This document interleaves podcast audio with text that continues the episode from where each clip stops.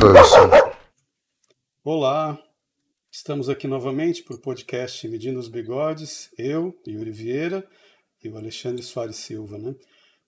Olá. Eu e o Alexandre estava conversando antes aqui é, sobre o curso de é, escrita criativa que ele, que ele vai dar. E, é, comentei sobre o curso de roteiro e direção que eu dei também. Então nós vamos falar, começar falando hoje sobre escrita criativa, né? eu acho que é uma coisa que o pessoal É. curte ouvir. E depois a gente entra nos assuntos tenebrosos, né? É, o, que, acontece é que eu, eu dei a minha promessa que eu ia fazer esse curso, só que eu dei com seis meses de antecedência. E quando eu falei sim, eu pensei, ah, tem seis meses para pensar nisso, tudo bem. Só que agora tem um mês, eu estou desesperado. Isso eu preciso falar, eu preciso falar do assunto, ver se brotam ideias de algum lugar.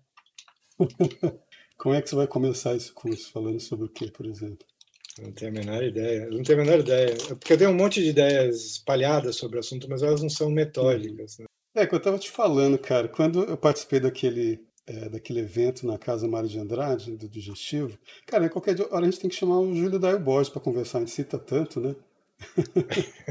É, sim. Então, mas quando eu participei lá, aí durante os debates, aí depois é, vieram as perguntas, alguém me falou qual é o seu método de escrita e tal. Eu travei completamente, cara, isso foi em 2008, né? Que eu pensei assim, nossa, eu Ah. tenho um método de escrita. eu já tinha publicado um livro, escrito, já estava escrevendo outros dois, assim, os contos soltos, né? Que depois se transformaram em livros, e eu não sabia qual era o meu método. Eu falei, quer dizer, eu sabia é, inconscientemente, assim, eu não tinha uma coisa, é, não tinha pensado no assunto. Eu, só- eu simplesmente, quando eu escrevia, eu, eu seguia realmente um passo a passo, um, um sistema, é, mas era uma coisa que aconteceu, entendeu? Porque eu tentei muito, várias vezes, escrever e, e largava o negócio pela metade. Ainda, de vez em quando, alguma coisa não dá certo, a gente põe na gaveta, mas eu Claro. conseguia terminar antes, né? Quando eu estava estudando na UNB e tal. Mas aí eu fui pensar o que que era tal. Só, só depois, assim, dias depois, ou seja, eu fiquei igual aquele personagem do, do programa humorístico do Jô Soares, que o cara, o pessoal brigava com ele e ficava assim, ah, é... Você lembra disso? Acho que eu lembro vagamente. É o que, o que se chama de espírito da escada, né? O, o witch da escada, né? Porque É, você, você, você ouve alguma coisa numa festa e não tem resposta, daí quando está indo embora, descendo a escada, aí exatamente. A expressão vem do pessoal que faz discurso, né? Tá lá no parlatório, quando desce né, da escada, que, nossa, não... exatamente. Deixa eu, deixa eu voltar e falar um negócio. Mas você tem um método, então? Você, você, você saberia responder essa pergunta agora? Para escrever conto tem que é mais ou menos o mesmo sistema assim para roteiro de curta-metragem, né? Porque, por exemplo, é, sabe uma coisa muito boa para você ter, é, sacar formas, ideias diferentes de como escrever? Cara, são as entrevistas da Paris Review, ou seja, se você já leu. Já li toda, né? Sim. Nossa, eu também Eu gosto de ler e reler. E agora eu tive que arranjar o livro, né? Porque os caras, fech... é, até uns anos atrás, era aberto, né? No site, É. né? Todas as entrevistas estavam disponíveis, agora elas estão lá fechadas, tem que pagar, né? Pra ler. Mas dá para encontrar o livro por aí. Eu lembro, tem uma entrevista do Faulkner, se eu não me engano, acho que era da Paris Review mesmo que eu li, não sei. Mas que ele fala assim que o escritor é, precisa de três coisas, né? Que ele fala: experiência, observação e imaginação, né? Tem que ter uma certa experiência de vida, né? Não precisa, como a gente já comentou várias vezes, você não precisa experimentar tudo. Dostoiévski nunca matou ninguém antes de escrever a história do Raskolnikov, né? É. Você não precisa ter todas as experiências, né? Precisa ter um leque, assim, uma, pelo menos uma oitava, como eu falei, dó, ré, mi, fá, sol. Dor, prazer, amor, saudade, vários sentimentos que você muda de escala conforme a história que você está escrevendo, né? Então você tem que ter experiência, observação é uma coisa que eu acho que eu aprendi muito na época que, é, pegando literalmente, né, ao pé da letra, observação, quando eu comecei a mexer com fotografia, né, depois fui ter estúdio. Eu tinha um amigo quando eu era criança, ele era muito observador, cara. Às vezes, às vezes ele falava umas coisas tipo, ah, você viu é, um o- é, sei lá, o cabelo, não sei de quem. Aí eu ia, eu falei, não, não via. Tinha, aí quando eu olhava, tinha, um- tinha um cara tava com um chiclete pregado no cabelo. o cara tinha uma observação assim, que ele via cada coisa que eu não passava batido para mim, mas observação de tudo, né? não só observação visual, né? Imaginação, né? Ele fala também que você tem que ter o Faulkner usa matemática bem louca, né? Você tem que ter 99% de talento, é, 99% de trabalho, porcentagem louca, né? Mas... Hum. mas... Mas sabe um erro que eu acho que, que muitos escritores cometem é, é procurar experiências de propósito para escrever. É, eu, eu acho isso, um erro. Mas foi útil para você? Cara, algumas coisas sim, mas em outras só me fez perder tempo, entendeu? Diga, diga, diga, diga, eu fiquei curioso para saber como. Não, eu só ia falar que algumas experiências que eu tive foram muito marcantes. Até hoje eu não escrevi nada sobre elas. entendeu? Até hoje estão Não, lá, o que eu ia dizer é que, com sempre passar dos anos, as experiências vão se acumulando, mesmo que você fique trancado num quarto, alguém vai arrombar o quarto e vai causar alguma experiência em você. Não é preciso. Porque eu vejo que há pessoas que têm até um comportamento autodestrutivo ou justificam um estilo de vida autodestrutivo para poder escrever a respeito. Ah. E acho que alguns escritores do século XX fizeram muito isso. E é uma tolice. Um, né? Aquele Nut Hansum que o Henry Miller gostava, também acho que ele se, ele se identificava com o Nut Hansum porque tinha um livro dele que chamava, acho que, é, Fome, né? Que é a história é. de um escritor passando a maior fome lá em Oslo, né? O cara era uhum. norueguês. Acho que o Henry Miller se identificou muito com esse livro, que era outro que passou fome, pediu esmola, né? Uhum. É, e aí eu li muito o Henry Miller, cara. É, é, é interessante quando você está naquela fase de tentar escrever e não conseguir. Aí você começa a ler Henry Miller, ele conta exatamente a experiência de tentar escrever e não conseguir, entendeu? Enquanto, enquanto isso, passando fome, porque nega tudo para ser escritor, né? Eu, eu, gostava do Henry Miller, mas daí eu li o ensaio do Gore Vidal sobre o Henry Miller. Eu não sei se você leu o ensaio do Gore Vidal. não, ele, ele, ele, faz uma paródia do, do Henry Miller, de um romance do Henry Miller, e é exatamente assim, como eu vou dizer. É, daí eu cheguei numa festa e o conde tal olhou para mim impressionado e falou: como você suporta tamanha inteligência? Deve ser muito difícil ser você com tamanho magnetismo. As pessoas devem arrastá-lo para todos os cantos, porque você é tão carismático. é um romance inteiro de estranhos falando isso para o Henry Miller o tempo todo. É, mas ele usa o nome Henry Miller mesmo? É, acho que usa, sim. Ou tem alguns faces ali, eu não lembro. É porque o Gore Vidal é foda, né? Porque ele, ele tem esse lado dele, mas ele também consegue ser bem escrotão, né, cara? Não, super, né? Tem aquele debate dele lá com, como chama, o conservador lá. Nossa, não acredito que eu esqueci. Tem até o, tinha até o documentário no YouTube. Não, eu estou envergonhado de, de escrever. William Buckley Jr. É, o Buckley.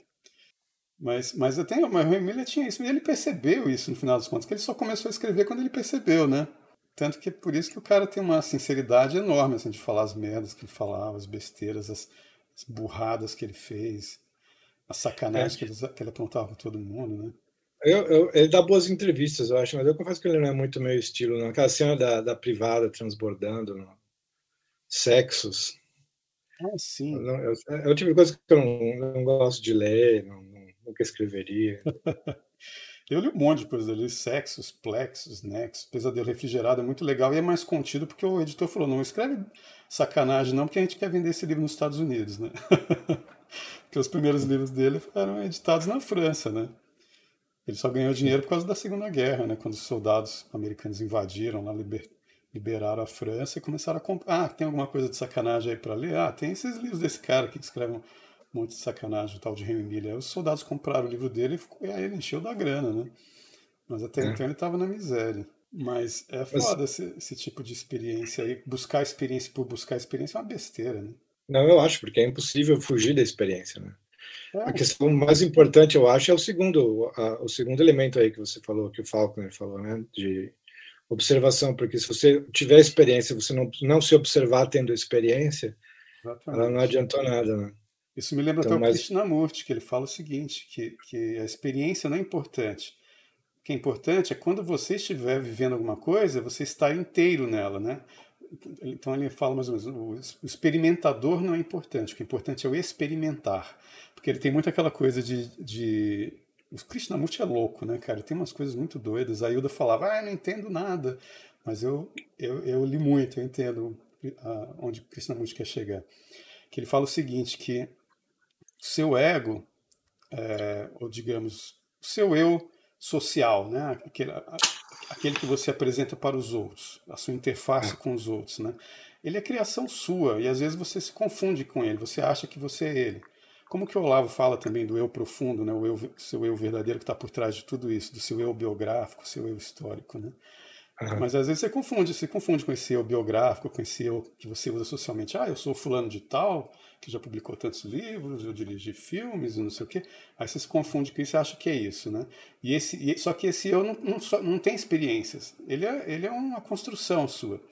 Né? O que tem experiência é você sem toda essa bagagem do passado estando inteiramente ali no presente, ou seja, estando, estando é, com, observando plenamente o, o presente, ali, o momento, e se auto-observando também, né? Uhum. Que o Remy ele fala muito, eu lembrei por causa disso, ele fala muito sobre auto-observação, né? Você medita, Yuri?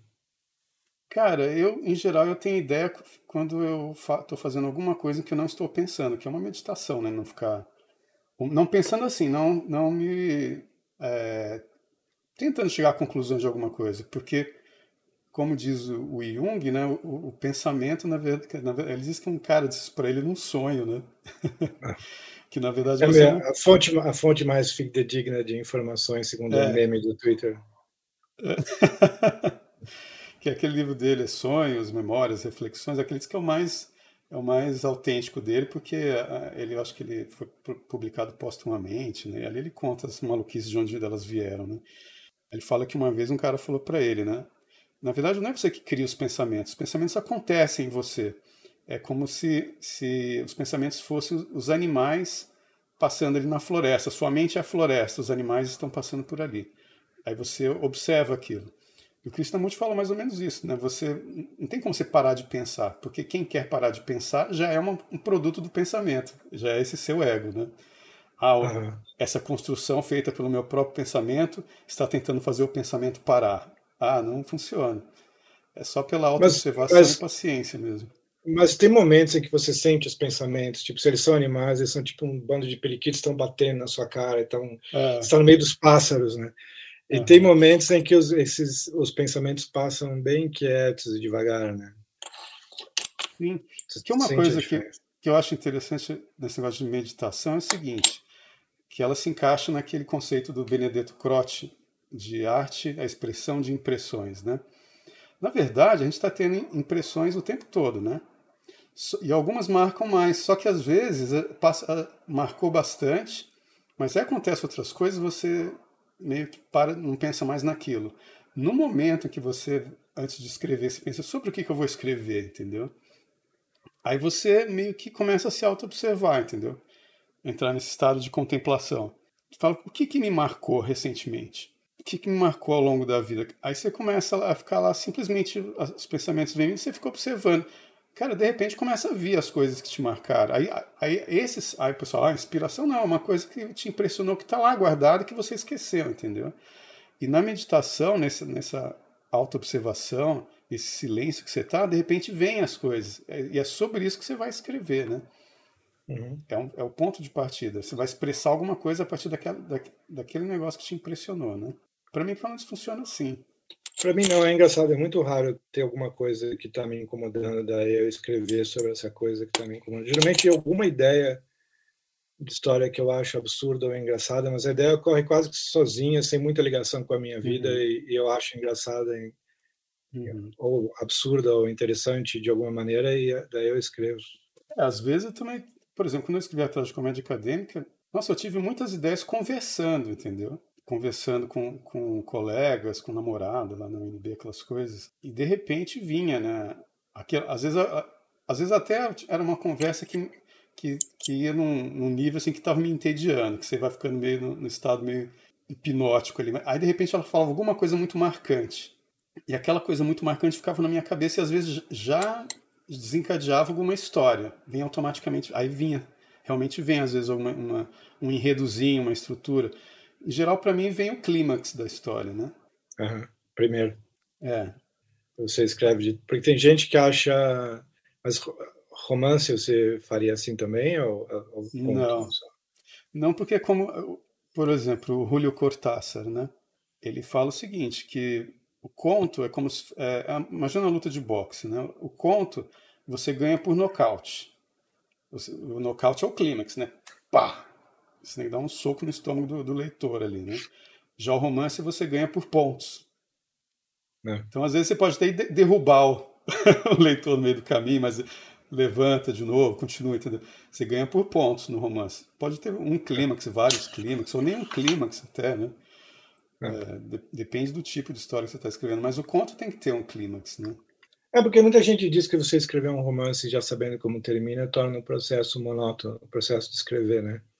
É, porque eu acho que é como se fosse uma viagem, né? O, o romance, né? Eu sempre soube, ou pelo menos eu comecei a escrever logo nos primeiros dias ou semanas de começar a escrever, eu já tinha, eu já começava a pensar em como ia terminar. Só no meu último livro eu decidi começar a escrever sem ter a menor ideia, não só do fim, mas do meio, sem ter a menor ideia do que estava acontecendo. Eu achei o processo mais divertido, certamente, de escrever desse jeito, descobrindo sobre o que era o livro no meio do caminho dá eu uma acho... certa sensação de pisar no, no vazio, mas eu, eu, achei o processo mais divertido do que planejar tudo.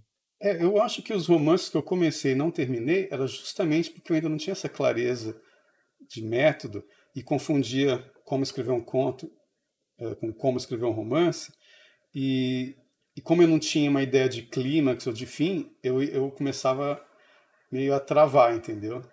Uhum. Tipo assim, é, é como se você estivesse saindo para uma viagem sem estar aberto para o que está acontecendo durante a viagem, né? Porque eu, porque eu já comparo, ele compara com boxe, eu comparo com, com escalada e caminhada, né? Tipo, você vai escalar uma montanha, é um conto, né? Você tem, você tem que saber onde é o cume, senão você se perde, né? É. Agora, é, eu acho que o romance é como se fosse uma, uma trilha que você vai fazer trekking, né? Vou caminhar, não sei o que vai acontecer no caminho aqui, né? É, se aparecer algum lugar muito interessante, você decide na hora virar à esquerda e não à direita. Né? É, exatamente. De repente passa um carro te oferece uma carona para um outro lugar. Como eu já fiz, né? É meio, meio assim. Quando você é moleque, você faz cada maluquice, né? Mas, mas ah, eu, eu, nunca fiz essas coisas. Eu fiz trekking uma vez na vida só. Foi, Sério? foi agradável e tal, mas foi uma vez só. Nossa, eu fiz durante muitos anos. Eu quase morri algumas vezes, né? Eu já caí em fenda, cara, subindo vulcão, no gelo, entendeu? Fiquei é. pendurado nas cordas, dando risada porque a neve não tinha desabado ainda. Atolei até o pescoço, assim, na, na neve, e os caras, o guia me olhando com uma seriedade, né? Ah, bate com a, com a, é a piqueta, né? Na piqueta na parede, não sei o quê, faz não sei o quê. E eu achando engraçado a tensão dele, né? Aí eu chutei a parede assim, eu falei, eu falei minhas pernas estão balançando no ar. Ele, calma, calma. Eu falei, mas eu tô calmo, né? Chuta a parede. Eu chutei que tem aqueles grampones né, na bota. Quando bateu na parede assim, aí a neve desabou, cara. Quando eu olhei assim, Não, aí eu, não, eu tava pendurado nas cordas no cara que tava na frente de mim e atrás, que você vai encordado, né? Um amarrado no outro, né? Quando eu é. olhei, cara, que no buraco não tinha fundo, que ele ia escurecer, ficando azul, azul, até ficar aquele azul marinho, escurão, até sumir lá embaixo, totalmente escuro. Eu falei, putz, grila, né? Então, assim, eu já risquei muito o pescoço nessas coisas. Mas eu, mas eu penso o conto como uma escalada, tem que saber onde eu cume. Tanto que eu tenho um livro aqui, cara, deixa eu achar aqui, que eu até separei, eu comentei com você, é, que para conto, eu quero escrever com relação a, a, cinema, né? Mas esse aqui, ó. Não sei se tá, tá aparecendo invertido. É do Clínicos. Não, tá aparecendo direito, só não tô vendo ah. o autor. Ah, é. Luiz Carlos Marcial. É, esse livro é muito legal. E ele fala muito sobre aqueles filmes da filmes não, aquelas histórias da além da imaginação que foi que foi revolucionário na televisão, né? Uhum. É, e os caras sempre têm aqueles fins impactantes, né? aqueles finais impactantes, né? Mas você sabe que nem conto eu escrevo sabendo o final. Um ou outro eu alguns, escrevi assim. Alguns eu comecei sem saber, mas eu, eu travei enquanto não descobri o final. É.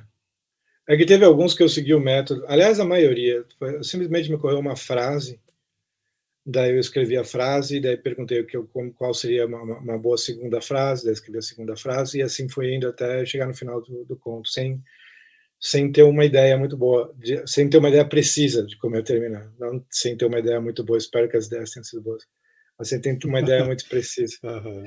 E geralmente também, uma coisa que acontece comigo, e eu não sei se você sente isso, talvez, talvez não, é, eu preciso escrever tudo. Eu, é, é, é muito melhor para mim escrever tudo de uma vez só. escrever sem parar e ficar mexendo, revisando, nada, vai escrevendo. A primeira versão é. É, a primeira versão, sim. Isso até tem um livro muito bom, cara. Eu, na, na, verdade, eu tenho só o, o e-book desse. Tem, eu sei que tem um livro. É, tem em inglês, obviamente, e tem um livro em português, mas eu li a versão em espanhol, que é do. Não entrou nem em foco. Zen na arte diz que. Ah, Reber eu tenho isso baixado. É, então, esse livro é muito interessante, que ele fala o seguinte, né? É, para você escrever, tem, é lógico que é trabalho, né? Você tem que trabalhar no negócio.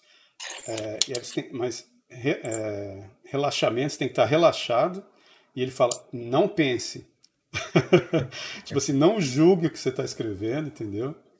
Não pense ah, na gramática. É muito melhor só, só ser inteligente na edição, se você conseguir na, é. na hora de reescrever. É. Na hora de reescrever, põe o seu chapéu de, de crítico. é.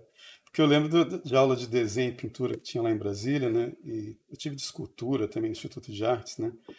É, desenho uma, eu tive também. É uma analogia que eu fiz, por exemplo, os caras pegavam um bloco de, de mármore, aí iam esculpir no mármore, né? É, você faz primeiro aquele esboção, assim, geral, que fica só uma forma meio assim. É como se, se eu, a, primeira, a primeira versão do conto você estivesse criando aquela forma não definida ainda, né? Uhum. É depois na revisão que você vem lá, né? Encontrando os detalhes mesmo, né?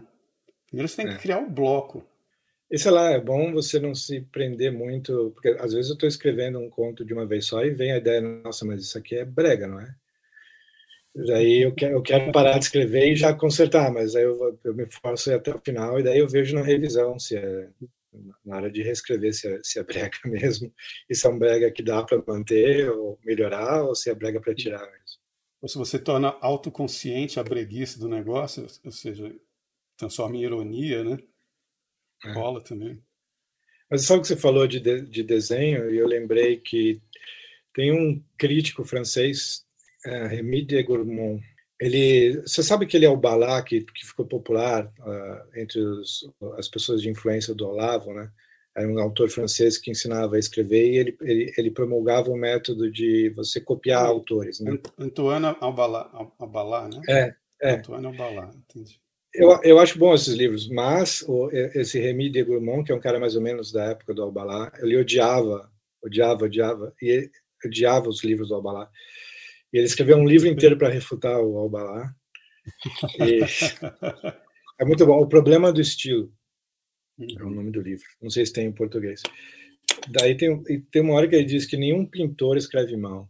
Que você vai ler as memórias de todos os escritores, todos, todo, todos nenhum pintor, eu falei isso, né? não falei escritores, né? Nenhum pintor escreve mal. Você vai ler as memórias de qualquer pintor, eles escrevem muito bem. Delacroix, e ele, eu acho que isso valia numa época em que as pessoas pintavam figurativamente, né? Você tinha que prestar atenção aos detalhes do mundo, né? Uhum. Porque a, acho que a teoria por trás é que você tem um, um amor pela concretude e pelos detalhes, está observando a realidade. Você tem esse hábito em você como pintor, e daí você vai transmitir isso para a escrita. Não vai escrever de um jeito abstrato, rebuscado e vazio. Eu sempre tinha essa, essa dica boa. O livro do, um do, aquele livro Cartas a Tel do Van Gogh, eu, eu, não sei dizer agora se ele escrevia bem, porque faz tempo que eu li.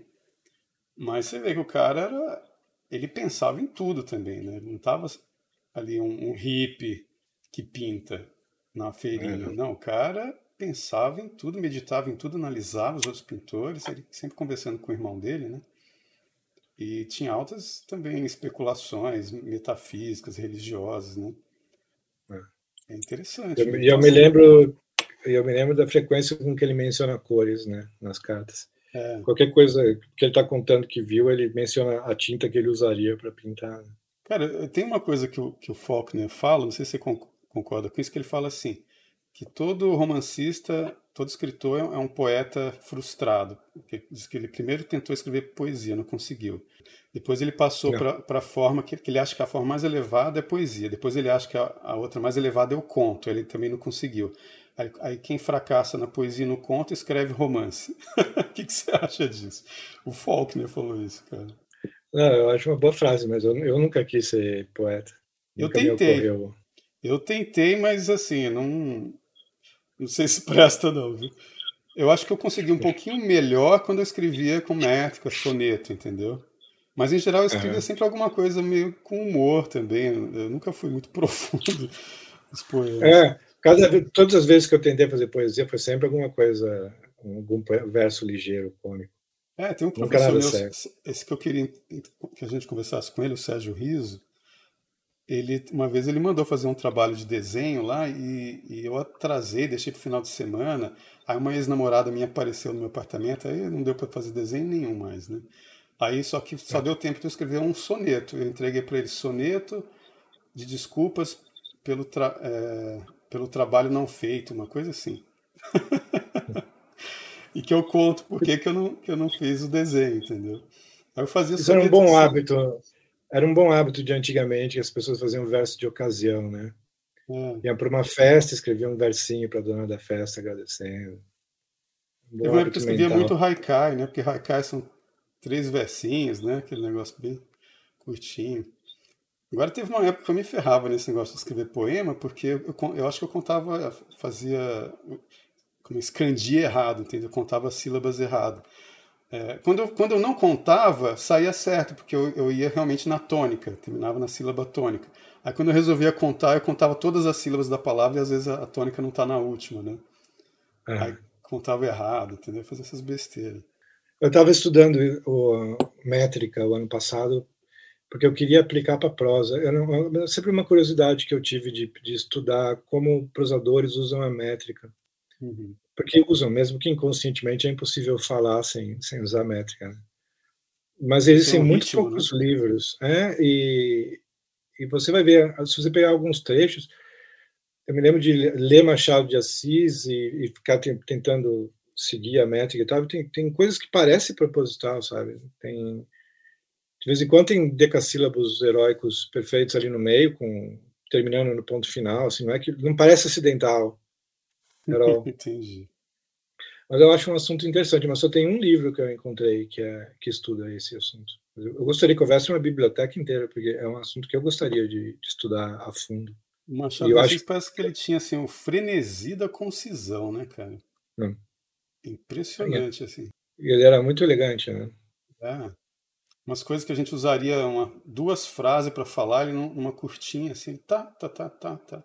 É. Por isso que Já Camilo Castelo Branco, Camilo Castelo Branco, que também eu, eu acho, quer dizer, eu acho, não uma opinião polêmica nem idiosincrática, mas é um mestre da língua, ele não, não tem elegância, nem quer ter, né? Ele é uma pessoa tendo ataque epilético praticamente, né?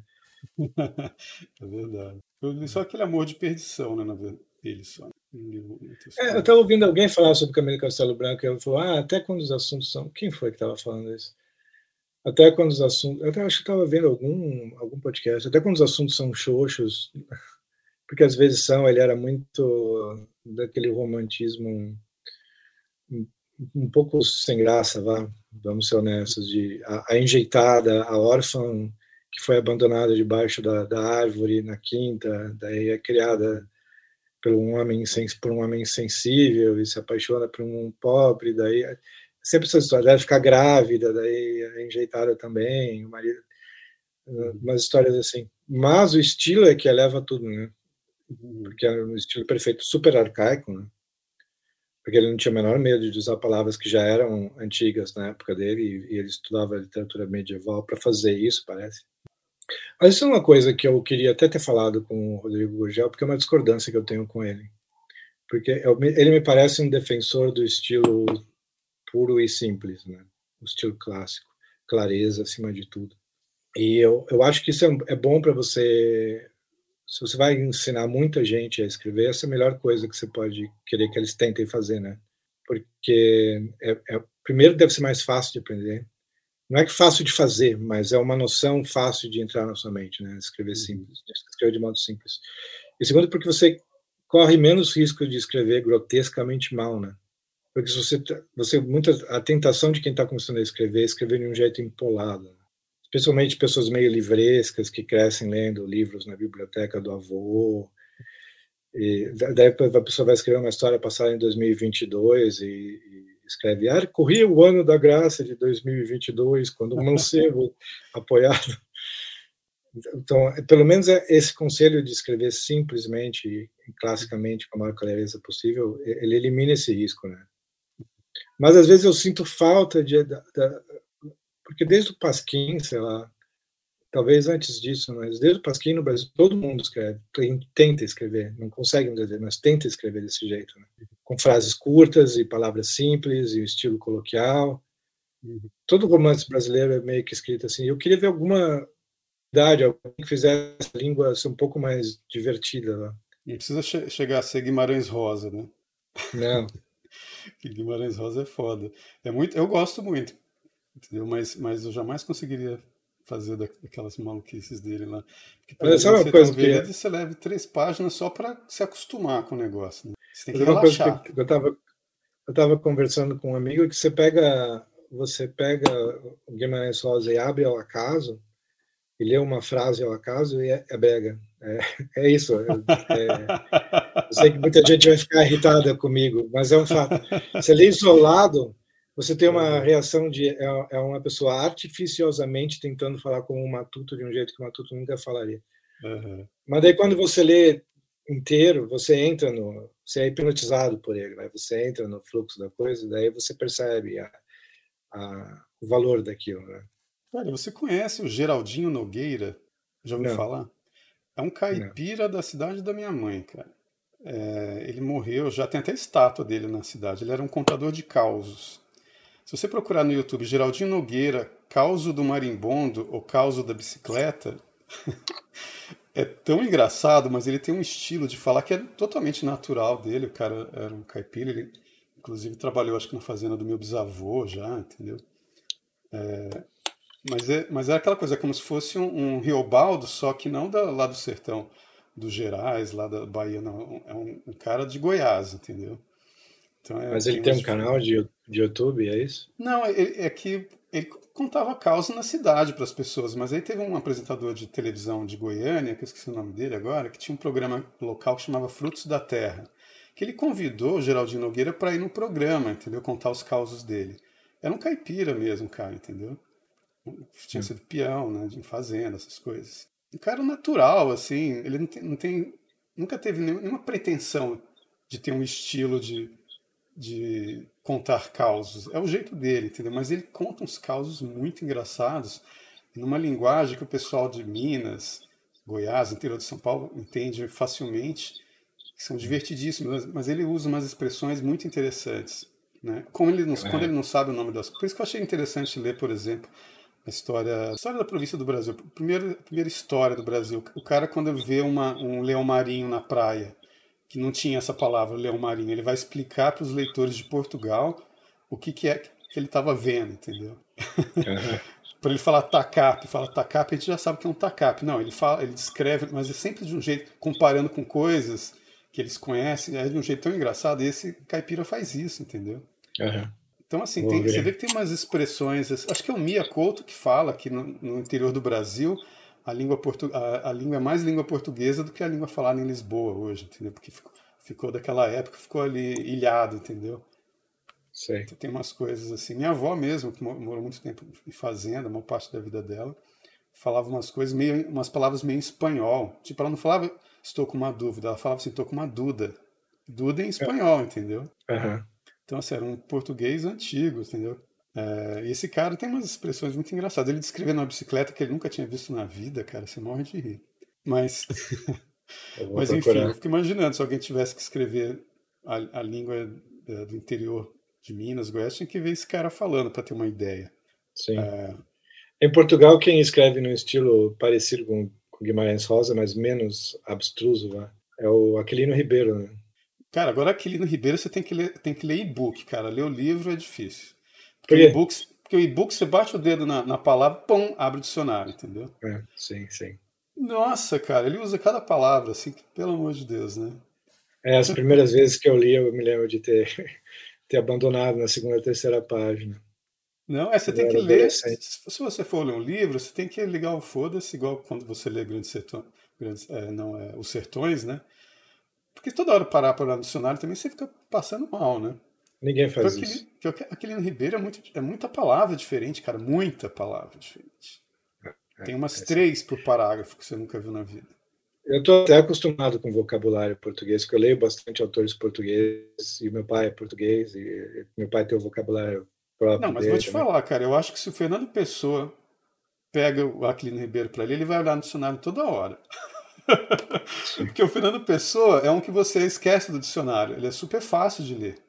Ele é, parece que está é aquela preocupação mais com a, com a, sintaxe mesmo do que com vocabulário. o vocabulário ali, né? É. Fernando Pessoa é muito simples de ler nesse Sim. sentido. Agora, Aquilino Ribeiro, nossa, cara. É. E são palavras. É que são pessoas. São pessoas. Os personagens são pessoas camponeses, de aldeias, né? é, aí ele chama pistola, fala uma palavra que você nunca viu na vida. Quando vai falar é, o, é, o, ca, o, cavalo que puxa a carroça, só por ser um cavalo de puxar a carroça já tem um nome que não é cavalo. Entendeu?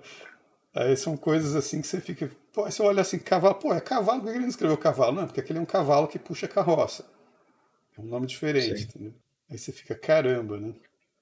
Eu estava lendo Walter Scott, eu estava lendo aquele livro que quando eu era criança eu chamava Ivan Oé, e eu ainda continuo falando Ivan Oé, mas obviamente não pronuncio Ivan Oé.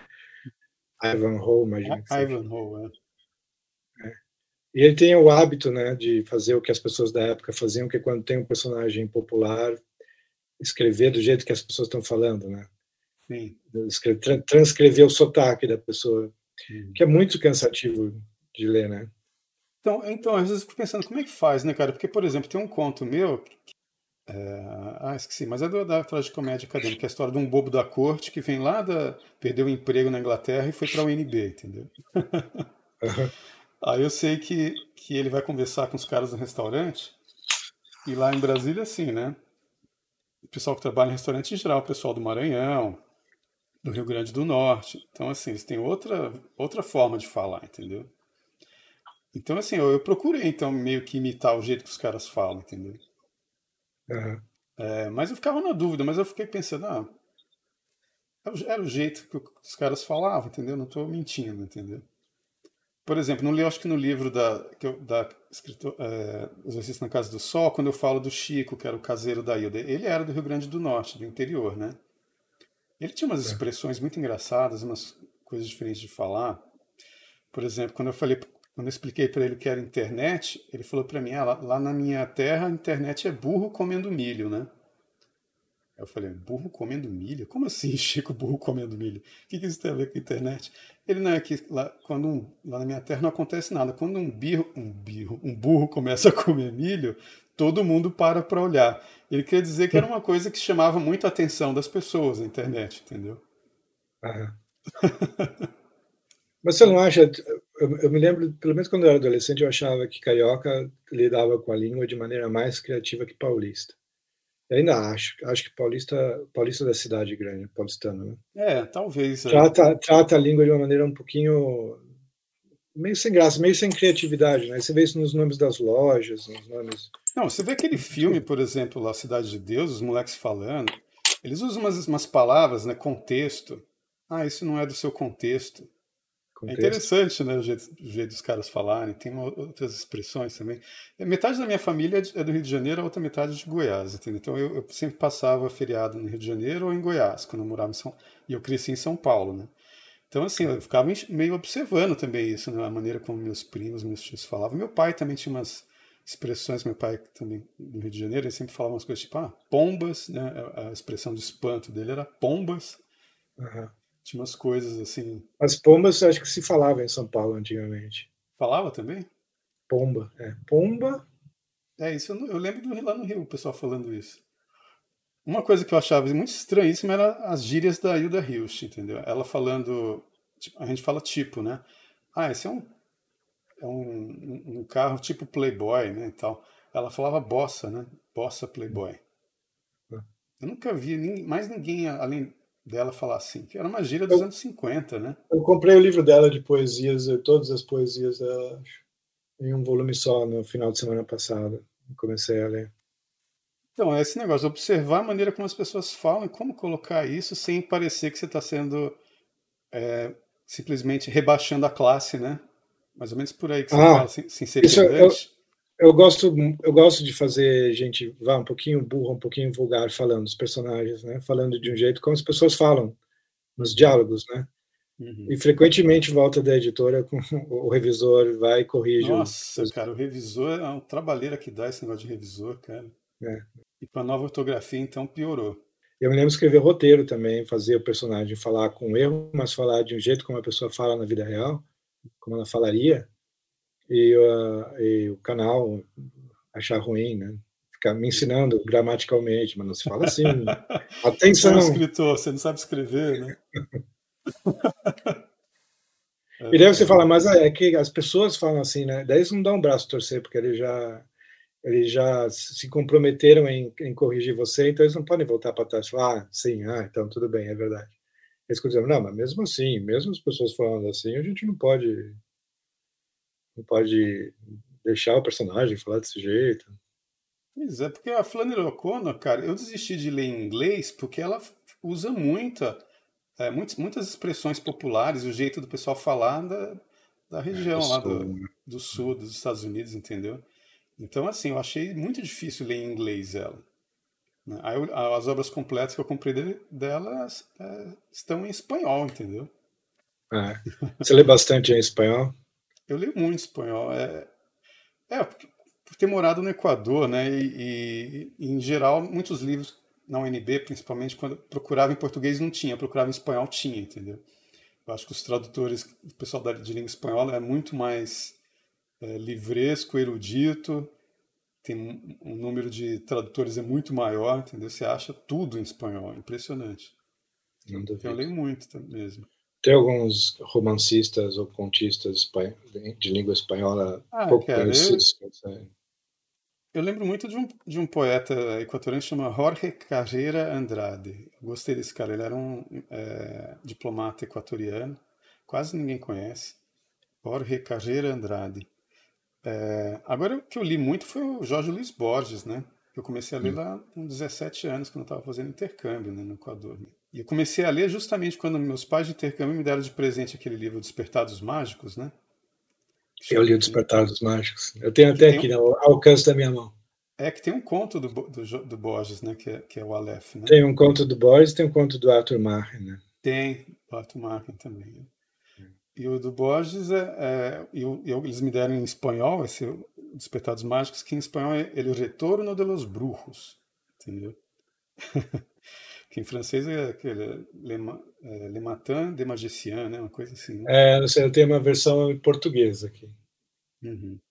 Despertados Mágicos mesmo. Despertados Mágicos. É, eu, eu, eu, tinha comprado um livro do Borges, mas eu li antes nesse livro. Eu falei, nossa, aí eu, aí eu fui para o livro. Eu acho que era é, é, o livro de Arena, né, que eu tinha comprado. Uma coisa assim. Aí eu li um monte também.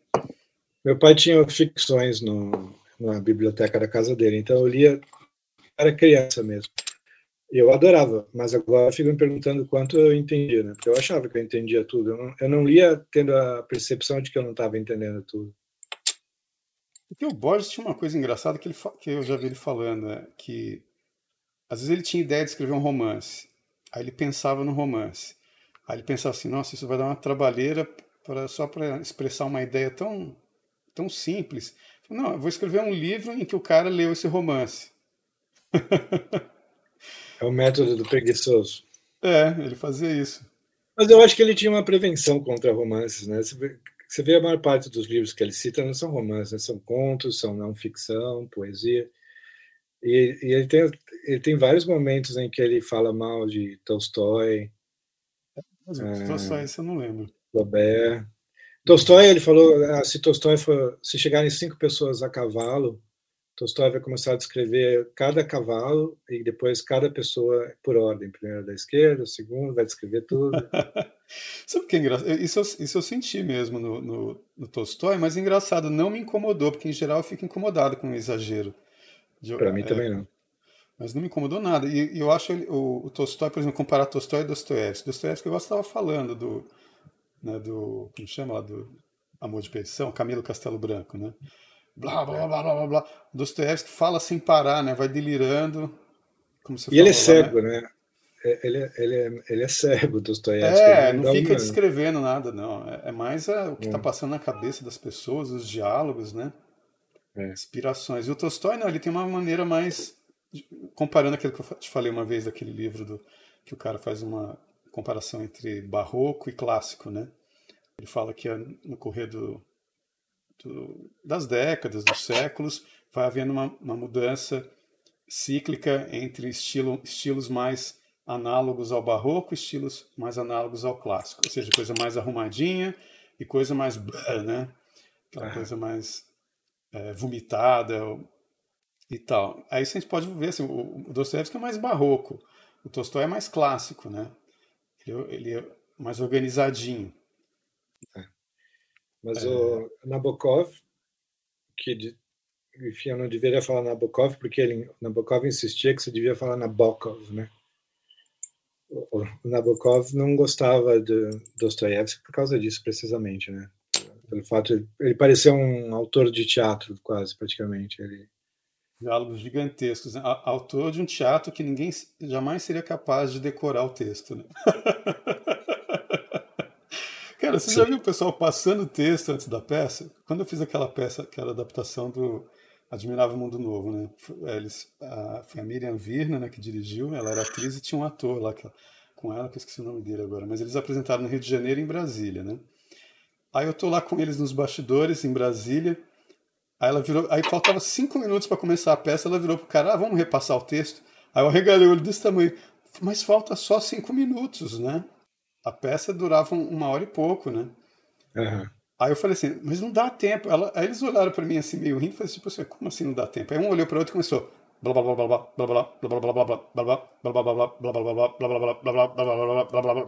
Cara, eles falaram o texto inteirinho, uns dois, três minutos. Super assim, como se fossem duas máquinas, entendeu? Era só e depois pra... falam.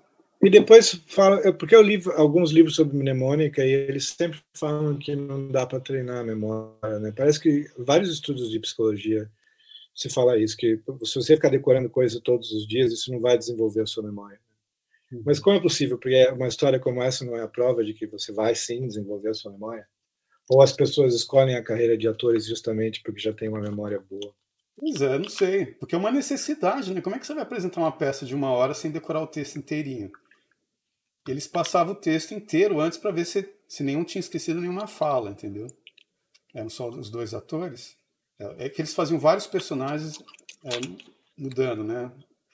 É, durante a peça, né? Mas eram só os dois atores.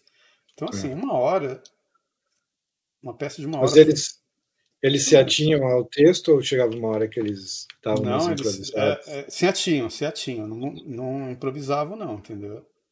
Era o texto decoradíssimo. Porque a Miriam é uma figura super, né? rígida assim com esse negócio. Mas é, eu fiquei chocado. Eu, odeio, eu jamais eu, conseguiria decorar um negócio desse. Eu, eu odeio e eu escrevi, né? que improvisam coisas. Odeio esse hábito de usar o texto que você pensou durante meses, pelo menos semanas. Você passou horas e horas pensando naquele texto. Eles usam como um ponto de partida para a improvisação que eles vão fazer no momento. Ah, é. eu também, quando, quando, eu, quando eu fiz. Uh, eu tenho um trauma de palco, né, cara? Porque eu escrevi uma peça lá em Brasília, que era esse é o trabalho final. E a gente ficou ensaiando desde o, desde o primeiro dia de aula, né? Era, era o final do semestre, né? E eu, e eu junto, o, o, professor separou as turmas. Eu falei, pessoal, eu posso escrever o texto? Vocês concordam que eu escrevo o texto? Ah, vamos discutir um tema. A gente discutiu um tema junto, decidiu os personagens juntos, porque era o número de atores que estavam ali. Decidi, e eu fui escrever a peça e começamos a ensaiar. Quando estava assim, mais ou menos um mês ou dois, já que a gente estava ensaiando aquele texto, todo mundo decorado, chegou uma garota que estava morando no exterior, a, tipo assim, ela atrasou dois meses para entrar na, no curso e o professor aceitou ela, entendeu? Uhum. E como o meu grupo era o que tinha menos atores, botou ela no, no meu grupo. Eu falei, putz, agora tem que reescrever a peça inteira criando um personagem para ela. Já começou a atrapalhar por aí, né? Uhum. E, e, ela não gostava de decorar texto, só queria improvisar, que me deixava putíssimo, porque eu, em alguns momentos perdi o sentido da peça, claro. entendeu? Eu fiquei tão nervoso com essa garota que, que no dia da estreia do negócio eu tava uma pilha de nervos que eu sabia que ela ia destruir tudo, porque no ensaio geral ela mudou um monte de coisa. E eu tava puto hum. com ela já, entendeu? como a gente tinha decidido ter um texto desde o começo, ninguém quis mudar, né? E o pessoal ficava irritado com ela também. Aí eu sei que no, no dia da apresentação eu estava uma pilha de nervos. Cara, eu errei tudo, esqueci tudo. E a filha da mãe lembrava de tudo, decorou a parte dela inteira. Eu destruí a peça porque eu estava nervoso com ela, entendeu? Eita. Saí dali com uma amiga minha, a gente tomou um porre. Fiquei com trauma de palco e trauma de ator que fica improvisando no ensaio, entendeu? Nossa. Eu passei por isso recentemente, porque tem um filme que eu, que eu escrevi com o Fábio Danese, que vai, vai, aparecer, vai ao ar agora no, esse ano, né? E no processo de casting apareceu uma atriz lá que, bem tratada, tá, todo mundo tratou muito bem, porque seria interessante trazer ela para o projeto, porque ela era meio conhecida, até esqueci o nome, eu não conheço o nome de ator muito bem. E ela, ela, ela não leu o roteiro, daí ela uhum. pediu para contar em voz alta para ela em 10 minutos, e daí na hora ela queria, ah, por que, que não termina, em vez de terminar assim, não termina assim? A gente tá, a gente passou meses falando sobre o final, eu e o Fábio, né, conversando sobre o final.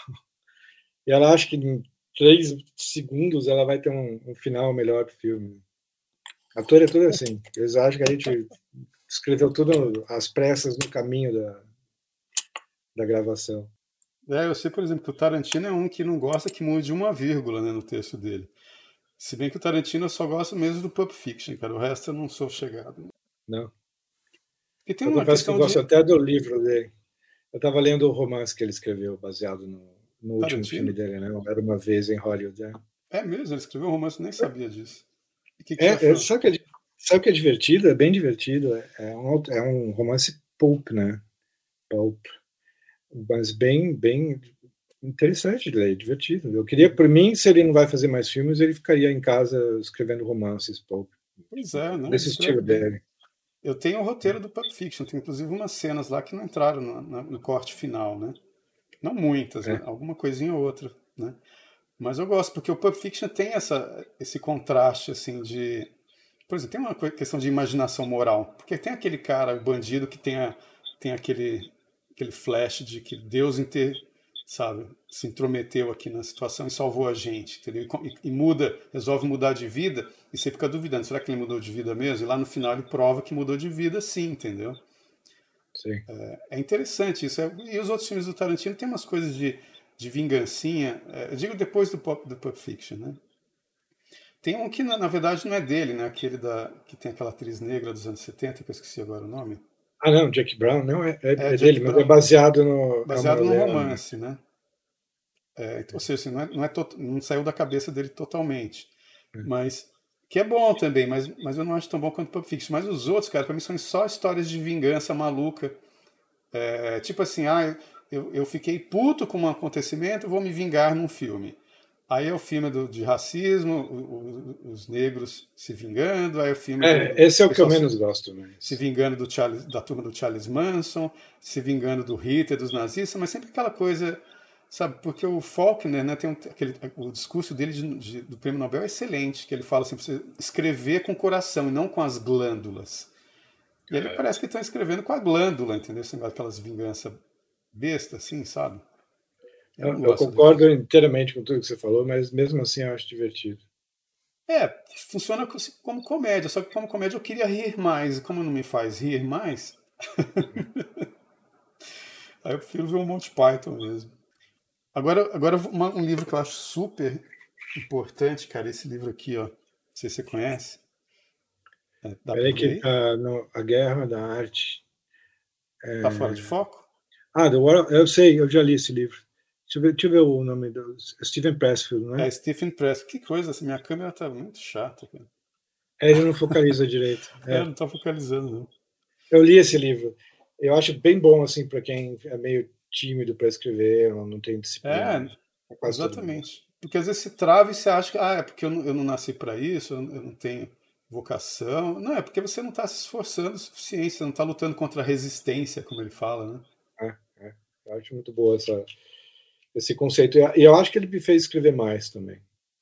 Não, o, o livro ele resume o livro na primeira página, num parágrafo curtinho, é o resumo do livro, né? Ele diz assim, o que eu faço, né? É, chama o que eu faço. Ele simplesmente descreve que ele acorda, que ele toma banho, que ele toma café, que ele põe uma roupa folgada de moletom, que ele coloca um canhão que ele, que ele ganhou não sei de quem, de um amigo, para, para, na, apontando para ele para disparar inspiração para ele, que ele pega um não sei o que, que não sei quem comprou lá nas Termópilas, lá na Grécia, onde teve aquela Guerra dos 300, a batalha. Ele escreve sobre a Grécia Antiga, ele escreve romances é, sobre a Grécia Antiga. É. Que ele simplesmente senta, começa a escrever, se desliga todo, é, escreve até, até quando ele sente que ele está tá empurrando o texto, né? já não estou sendo puxado mais pelo texto. Estou tentando empurrar, eu paro, porque eu já cansei, acabou. Pronto. É assim, é assim que se faz. Depois ele explica por que, que você não consegue fazer isso, que é a resistência. Né? É. Eu tinha muito de eu tinha muito de só escrever quando ah, veio inspiração. Você está no chuveiro e vem um uhum. acontece muito no chuveiro, né? Por algum motivo. É, eu também, eu também tenho essa coisa com água. Será que é signo de escorpião, talvez? É, nós dois. É. Mas eu, eu, só, eu só fazia assim, ah, me veio inspiração, daí eu escrevo. Não veio inspiração, não vou escrever. E eu fiz isso durante anos, mas o resultado é que eu escrevi muito menos do que eu poderia. E agora não, agora eu sento mesmo e, e, e fico pensando, pensando, e se não sai nada, não saiu nada, mas pelo menos eu sentei e tentei pensar em alguma coisa. Exatamente. O Bruno Tolentino falava muito isso, tem que escrever todo dia, mesmo que não saia nada que preste, entendeu? Você tem que treinar ali e se é. disciplinar, sentar, né, e ver se sai alguma coisa. E é bem aquela coisa que eu, que eu falei, né? Quando você meio que você, por exemplo, tem, tem aquele pastor aí que, que pastor Cláudio Duarte, né, que ele fala da, da caixa do nada, que o homem tem a caixa do nada. Você já nunca viu isso? Não é sei, engraçado. Não sei o que é, o que é a caixa do nada. Na verdade, ele tá, ele tá, ele traduziu. Tem um, um psicólogo, se não me engano, americano, que tem um vídeo do original do cara falando a mesma coisa. Que ele fala assim que a mulher não, a mulher, a mulher tem, tem uma caixa só com todos os assuntos dentro. Então, quando você vai conversar qualquer coisa com a mulher, é. ela tira um assunto, vem embolado, amarrado junto com o outro, e muda de assunto muito rápido. É. Eu conversando com a, com a minha família, com minhas, minhas irmãs, minhas sobrinhas, minha mãe, todo mundo ao mesmo tempo, nossa, cara, eu fico louco, né? Que uma já, ai, uma já puxo para outro assunto, muda de assunto, quando eu ainda estou querendo é, é, dar a minha contribuição para três assuntos atrás, entendeu? Aí ele fala que o, que o homem não, ele tem cada, cada assunto é uma caixa diferente. Nós vamos falar sobre literatura, então vamos abrir a caixa da literatura. Não vai misturar com a caixa da, da comida, entendeu? Com a caixa da roupa. Mas você vê que a gente, nessas conversas que a gente tem, a gente está tá falando como mulheres, então, porque a gente vai. é, talvez, talvez seja o nosso lado feminino, né? mas, mas a questão que eu estou querendo dizer é o seguinte: a caixa é na caixa do nada que está onde você vai encontrar o que, o que te marcou, o que te impressionou. Que fala que o homem, às vezes, ele entra na caixa do nada, que é aquela coisa quando o cara vai pescar, quando às vezes está só assentado assim, não está pensando é. em nada específico, mas às vezes parece que está até emburrado. A mulher chega, ah, você está pensando em quê? Fala, eu estou pensando em nada, entendeu? Como uhum. os caras estão jogando videogame, estão pensando em nada, entendeu? É a caixa do nada do cara, né? em, em geral é nessa caixa do nada que, que, que vem assim, como se fosse uns. Umas, é, como se fosse um, um dolorido que você está assim, você esbarrou em uma coisa ficou dolorido. Alguma coisa que te impressionou na mente, vem, aí o negócio começa a pulsar lá no fundo, vem a, a ideia, fala, ah, nossa, aquela história que aconteceu comigo e tal. É, aí você marca. Porque uma vez eu comentei o seguinte, que eu falei esse negócio de impressão, às vezes em geral vem como uma imagem. Mas, mas eu, uma vez eu dei o um exemplo para alguém que, tal, que às vezes funciona isso, às vezes não. É como se essa imagem, essa impressão que alguma coisa me causou, é um óvulo. Mas para aquele negócio dar certo, falta um espermatozoide que gerar alguma ideia que eu junto com, aquela, com aquele negócio e cria uma situação. Entendeu? Está falando especificamente para escrever ficção, né? É. Caixa do nada. Eu, que eu, tenho, eu tenho um método menos nobre para começar a escrever, pelo menos não ficção para escrever a newsletter, eu geralmente acordo de manhã cedo para mim, porque eu não sou muito de acordar cedo, e começo a ler aforistas famosos para ver se dá ideia. Mas a ideia não é que a frase do aforista. Eu estou lendo o Cioran agora. Né? Ele até me irrita, ele me cansa às vezes. Cioran, eu, eu sinto vontade de sacudir ele pela gola. Assim, vai, vai se tratar, deixa de ser tão. Louco. Estou triste, estou triste o tempo todo. Mas Mas a, a, ideia não é tanto a, a, ideia dele me dá uma ideia, mas é se ele está falando sobre um assunto, eu de repente me lembro, ah, sim, adultério, eu tenho uma ideia sobre adultério, eu sempre pensei tal coisa sobre adultério, daí eu, daí eu escrevo sobre adultério. Uhum. É, é uma maneira de não tanto ter ideias, mas me lembrar de que eu tenho ideias, ideias Entendi. que eu tive anos atrás, talvez. Uhum. E Nietzsche falava mal desse método, né? Nietzsche achava que eram homens fósforo que precisam ler um livro para tipo riscar o fósforo em alguma coisa para o cérebro funcionar, precisa de um livro para funcionar, né? Entendi. Que, que ele era superior a esse, ele funcionava sem sem precisar entrar na tal da caixa do nada dele. Uhum. É, mas isso acontece mesmo. Eu tenho um, um, conto nesse primeiro livro também que é Apocalípticos Integrados. Não, Apocalipse Integrados é o nome do, do, o nome do livro do Humberto Eco, que eu tinha lido, né? Apocalípticos Integrados. Aí, aí eu, eu li depois o livro do Spengler, que é A Decadência do Ocidente, né? Aí eu imaginei os dois conversando. Entendeu? Uhum. Mas, eu, mas como era um livro de humor, eu imaginei como uma espécie de uma paródia de um conversando com a paródia do outro. Sim, né? claro.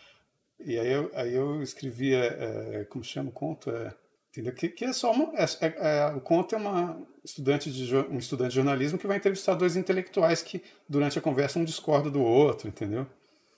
Ou seja, nasceu de dois livros que eu li, que eram ideias que estavam na minha cabeça, que eu não estava meio tentando articular essas ideias de livros diferentes. Né? Então eu fiz uma paródia dos dois, imaginei esses dois conversando. Então é uma entrevista, eu conto. Né? E saiu na revista da USP, cara, a nível D. Eu encontrei ela hoje que eu estava mexendo, encontrei a revista. Muita gente veio me perguntar quem eram esses dois caras, cara. gente, porque eu vou chamar Roberto Eca. Como é que o cara não percebe que é Roberto Eca, entendeu? É. Ah, e detalhe, eu misturei com Paulo Francis, porque o outro chamava Mauro Austris. Eu misturei o Paulo Francis com o Spengler, entendeu? É. Era como se fosse o Paulo Francis depois de ter lido A Decadência do Ocidente, né? Só que ele chamava Mauro Austris. Mas é em forma de diálogo. É, é, um, é, um, é como se fosse uma entrevista, com o nome de um, o nome do outro, respondendo as, e as perguntas do cara. Fiz uma entrevista falsa. Porque eu li um livro do Rubem Fonseca, que é uma, acho que chama Intestino Grosso, o conto. Que é uma entrevista com um escritor. Então, assim, ele imaginou um escritor mil vezes mais louco do que ele. e botou esse escritor para falar um monte de merda, entendeu? Que eu achei é. interessante. Não sei se eu tenho um escritor inglês do século XIX que no momento me escapa o nome, mas que ele se especializou em fazer romances que são diálogos entre intelectuais e pseudo-intelectuais da época. E cada um defende uma ideia caricata, uhum. um, um, erro filosófico da época. Uhum. é só dia... Geralmente eles vão passar um final de semana numa casa de campo e, e tem comem, caçam e conversam. E, e, é mais a descrição da conversa, quase como teatro. Quase não, como teatro mesmo, com o nome uhum. do personagem, depois a fala, o nome do personagem. Depois... Uhum. Ele era muito divertido, era um dos autores favoritos do Gore Vidal. É, porque um a Montanha Mágica é isso, né? Montanha Mágica é aquela discussão interminável, né? Dostoiévski também tem isso. Mas, por exemplo, eu, eu acho muito mais fácil acompanhar o Dostoiévski do que o Thomas Mann. Eu li a Montanha Mágica como se eu estivesse escalando o Everest, entendeu? não posso parar, senão eu vou morrer no caminho, entendeu? Para mim foi uhum. a, a, partir de um determinado momento foi um esforço enorme. E tem um capítulo, eu falei, eu dei graças a Deus que eu estudei francês. É, tinha estudado francês assim alguns anos antes só, né? E então, é. porque tem um capítulo dele que é inteirinho em francês, que é quando o cara, o Hans Castorp conversa com a, com a, a russa, que ele está apaixonado por aquela russa, mas a língua que eles têm em comum é o francês. O Thomas Mann escreveu o capítulo em francês e na tradução em português está em francês também, entendeu? É. Eu falei, nossa, imagina, se eu não tivesse estudado esse negócio, eu ia ter que pular esse capítulo ou, ou teria desistido aqui. Né? De lá para cá, meu francês só degringolou.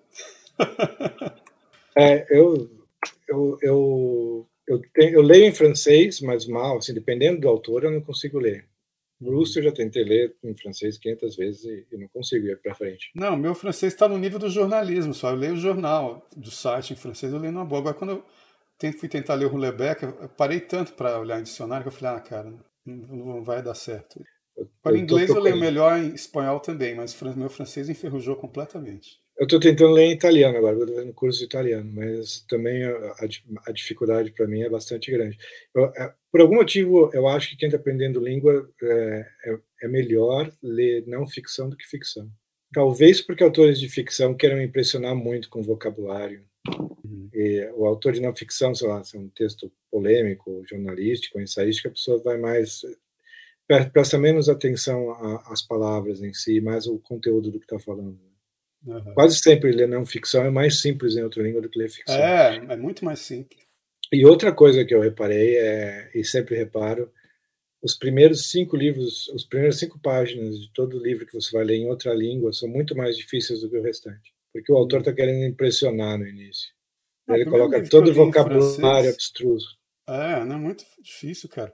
O primeiro livro que eu li em francês nem era de um francês, porque eu estava tentando encontrar um livro daquele ele, é, Elias Canetti, né, que ele chama A Consciência das Palavras. Né? Cortou, cortou o som um pouquinho. Eli, Elias Canetti. Elias Canetti. É.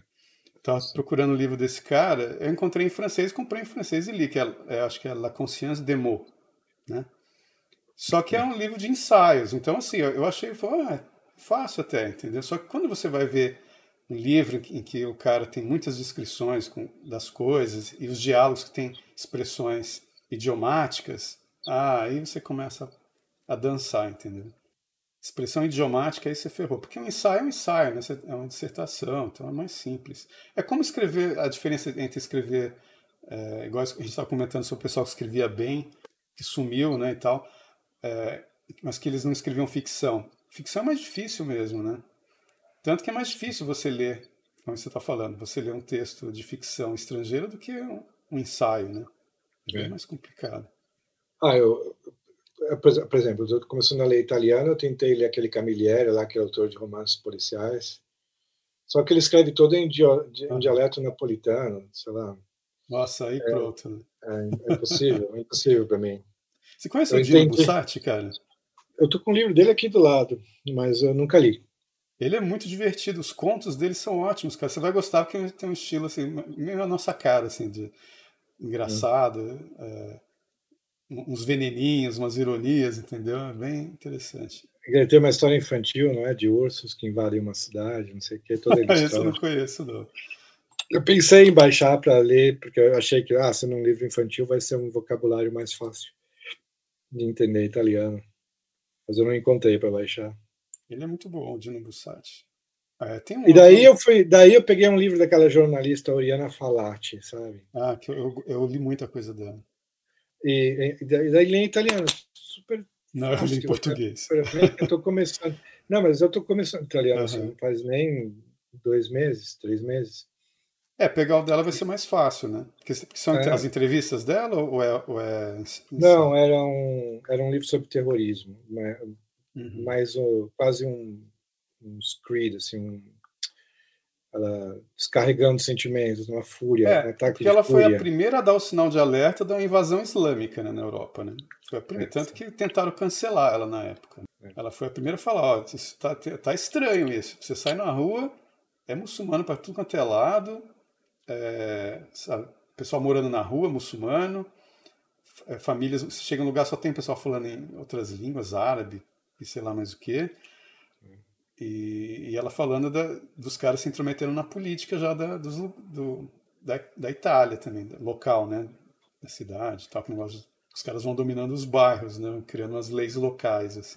Ela já comentava eu me lembro dela, isso. Eu me lembro dela, acho que a primeira vez que eu ouvi falar dela era ela escandalizada com os muçulmanos entrando no batistério e defecando lá. Sabe? É,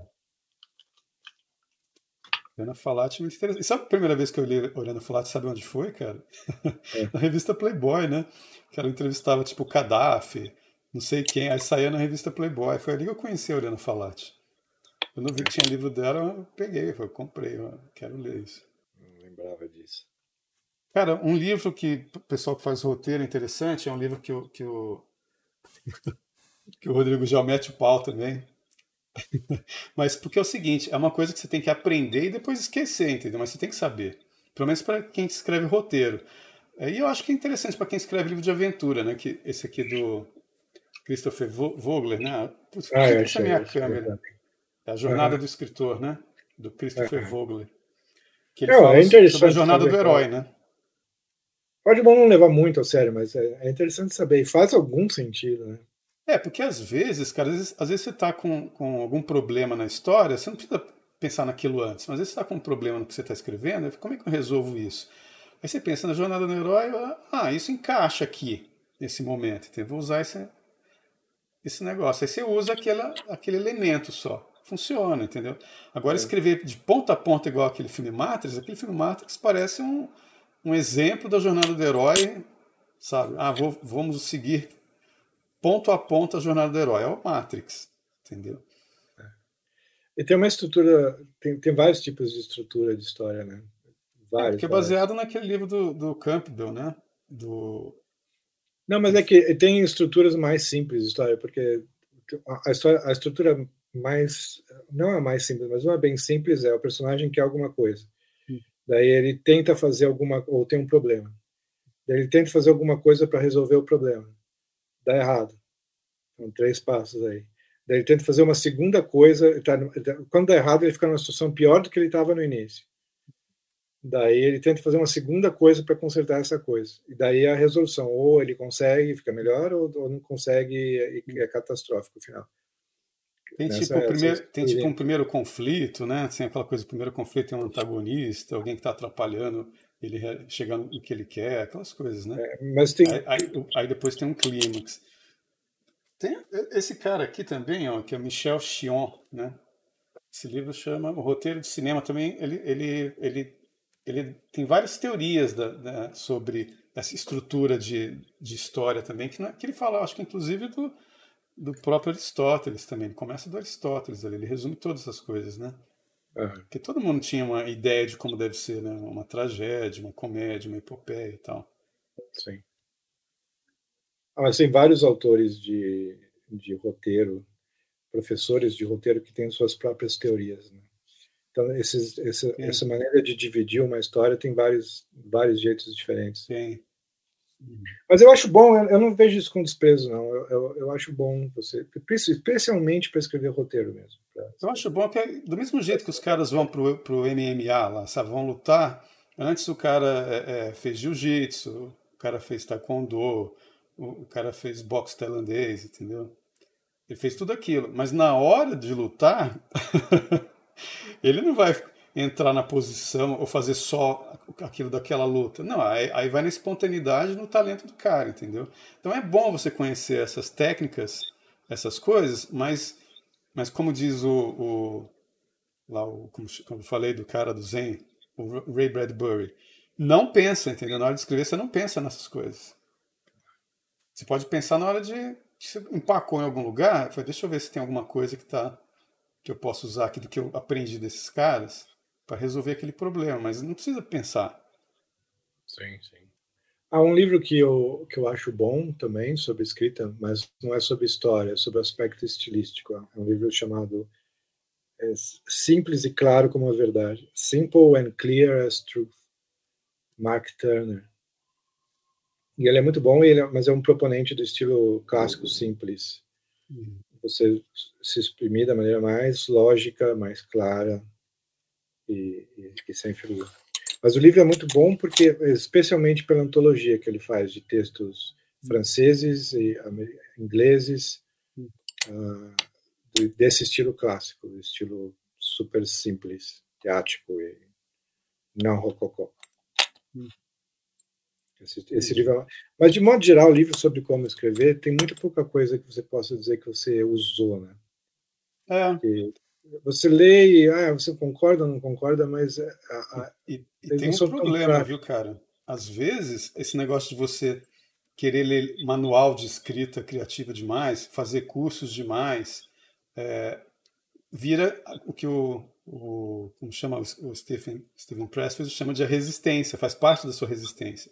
Você já está pronto para escrever, mas você não, mas você está resistindo entendeu? E arranja uma desculpa. Não, eu preciso saber mais, eu preciso de mais material, de mais equipamento. Não, eu não estou pronto. Você fica resistindo a, a, a se entregar para o papel, papel em branco, para o monitor em branco, no caso. Né? Vira também uma forma de resistência você querer ficar lendo um monte de coisa antes. Sim. E é, nos Estados Unidos, eu acho, eles têm, como eles têm um mercado grande de contos, eles ficam muitos anos escrevendo contos sem coragem de escrever romance, né? Porque é considerado uma etapa uma, uma, uma etapa anterior a escrever um romance. Primeiro você aprende escrevendo contos. É, então, Mas muita gente fica anos e anos fazendo Jorge Luiz Borges era super contra isso, né? E eu achei interessante é. ver que o Faulkner achava que a é poesia, conto depois romance. É, na hierarquia dele. Eu não sabia que ele, antes de ver essa entrevista. Porque se você vai ser mais conciso no conto, é, em teoria tem tudo para ser mais difícil, né? Uhum. Você tem que ser mais conciso do que no romance. No romance você tem muito mais liberdade de devagar e dar voltas. Né? Agora, no conto, você tem uma liberdade de estrutura muito grande. Como eu falei, uma entrevista pode ser uma, um conto, entendeu? O Rubem Fonseca tem um conto dele que é um poema bizarro, né? Eu não sei se é no Feliz Ano Novo que tem isso. Que é, que é, olha como que é o poeminha dele, mais ou menos. A história, o que, que é? É uma página só, se eu não me engano. Que de manhã, na praia, há um corpo. Tipo, alguém morreu ali, né? Você sabe se foi um assalto, morreu afogado, está lá morto na praia. As pessoas vão chegando e vão a, a, armando os guarda-sóis, né? E vão botando lá guarda-sol em volta, todo mundo sentando nas cadeirinhas e deixa uma clareira em volta do corpo, entendeu? Ninguém faz nada. Até que finalmente chega o IML, a polícia, bota o corpo na, na, na naquele, naquela bandeja lá, né? naquela maca, e leva para o carro do IML e vai embora. Aí chega uma família né, com guarda-sol. Nossa, que praia lotada. Eu olho assim, nossa, que legal, deixar. Parece até que reservaram pra gente, tem um lugar só pra gente aqui. Vai, põe um guarda-sol bem no lugar onde estava o cara morto. e todo mundo senta na areia, as crianças começam a brincar na areia e acaba a história, entendeu? é só isso. Você poderia ter essa, a mesma liberdade num romance, não? Você pode fazer um romance. É, você pode. É, como, como o Joyce faz, né? O Joyce ele muda de estilo de um capítulo para o outro no Ulisses, né? Eu tenho aqui um romance que é só um catálogo de leilões de um casal de milionários que se divorciou. Deve ser desde o, do, é uma descrição dos objetos que eles têm, que eles foram comprando primeiro quando estavam se conhecendo, depois quando casaram, foram em lua de mel. E vão contando as histórias a partir dos objetos. Não, é uma descrição de catálogo mesmo, de objeto. Ah, é? E depois, quando eles se separaram, essa, toda a história se passa em notinhas, assim, aí eles se separaram, uhum. fulano manda pra... Mas e te prende funciona. a história? funciona. Eu li sem, sem, sem ter que me esforçar. É um prazer. Quer que eu te diga qual que é? Deixa eu pegar aqui. Porque o James Joyce ele faz muito isso, né, cara? Por exemplo, tem, o, tem a parte da, da mulher dele, né, mais pro final do Ulisses, do Bloom, né, no, no Ulisses, tem como se fosse um teatro, né? Tem, tem uma parte lá que é, que é, que é só aquele... É, é monólogo interior. É, aquele monólogo interior tal. Tem todos os estilos num romance só, né? É. Ah, o livro que eu falei, não sei se aparece invertido aí. É, deixa eu botar meu óculos, como eu falei. meu único óculos está funcionando, é escuro. Ah, sim. Personal property from the collection of Então, é tipo um catálogo, né? Interessante. É um catálogo, também tem fotos dos objetos. Mas, mas é um romance mesmo. O texto embaixo. É. Interessante. Um livro que eu gostei de ler, cara, é o As Crônicas de Gelo e Fogo. Do, eu sempre quis ler. Do é... Martin, lá do, do, Game of Thrones. Né? Eu gostei, cara. Eu achei até que tem umas partes que eu acho que ele se inspirou no, no Tolstói, sabe? Mudando o ponto de vista, é, narrado em terceira pessoa, mas do ponto de vista de um, perso de um personagem central ali, né?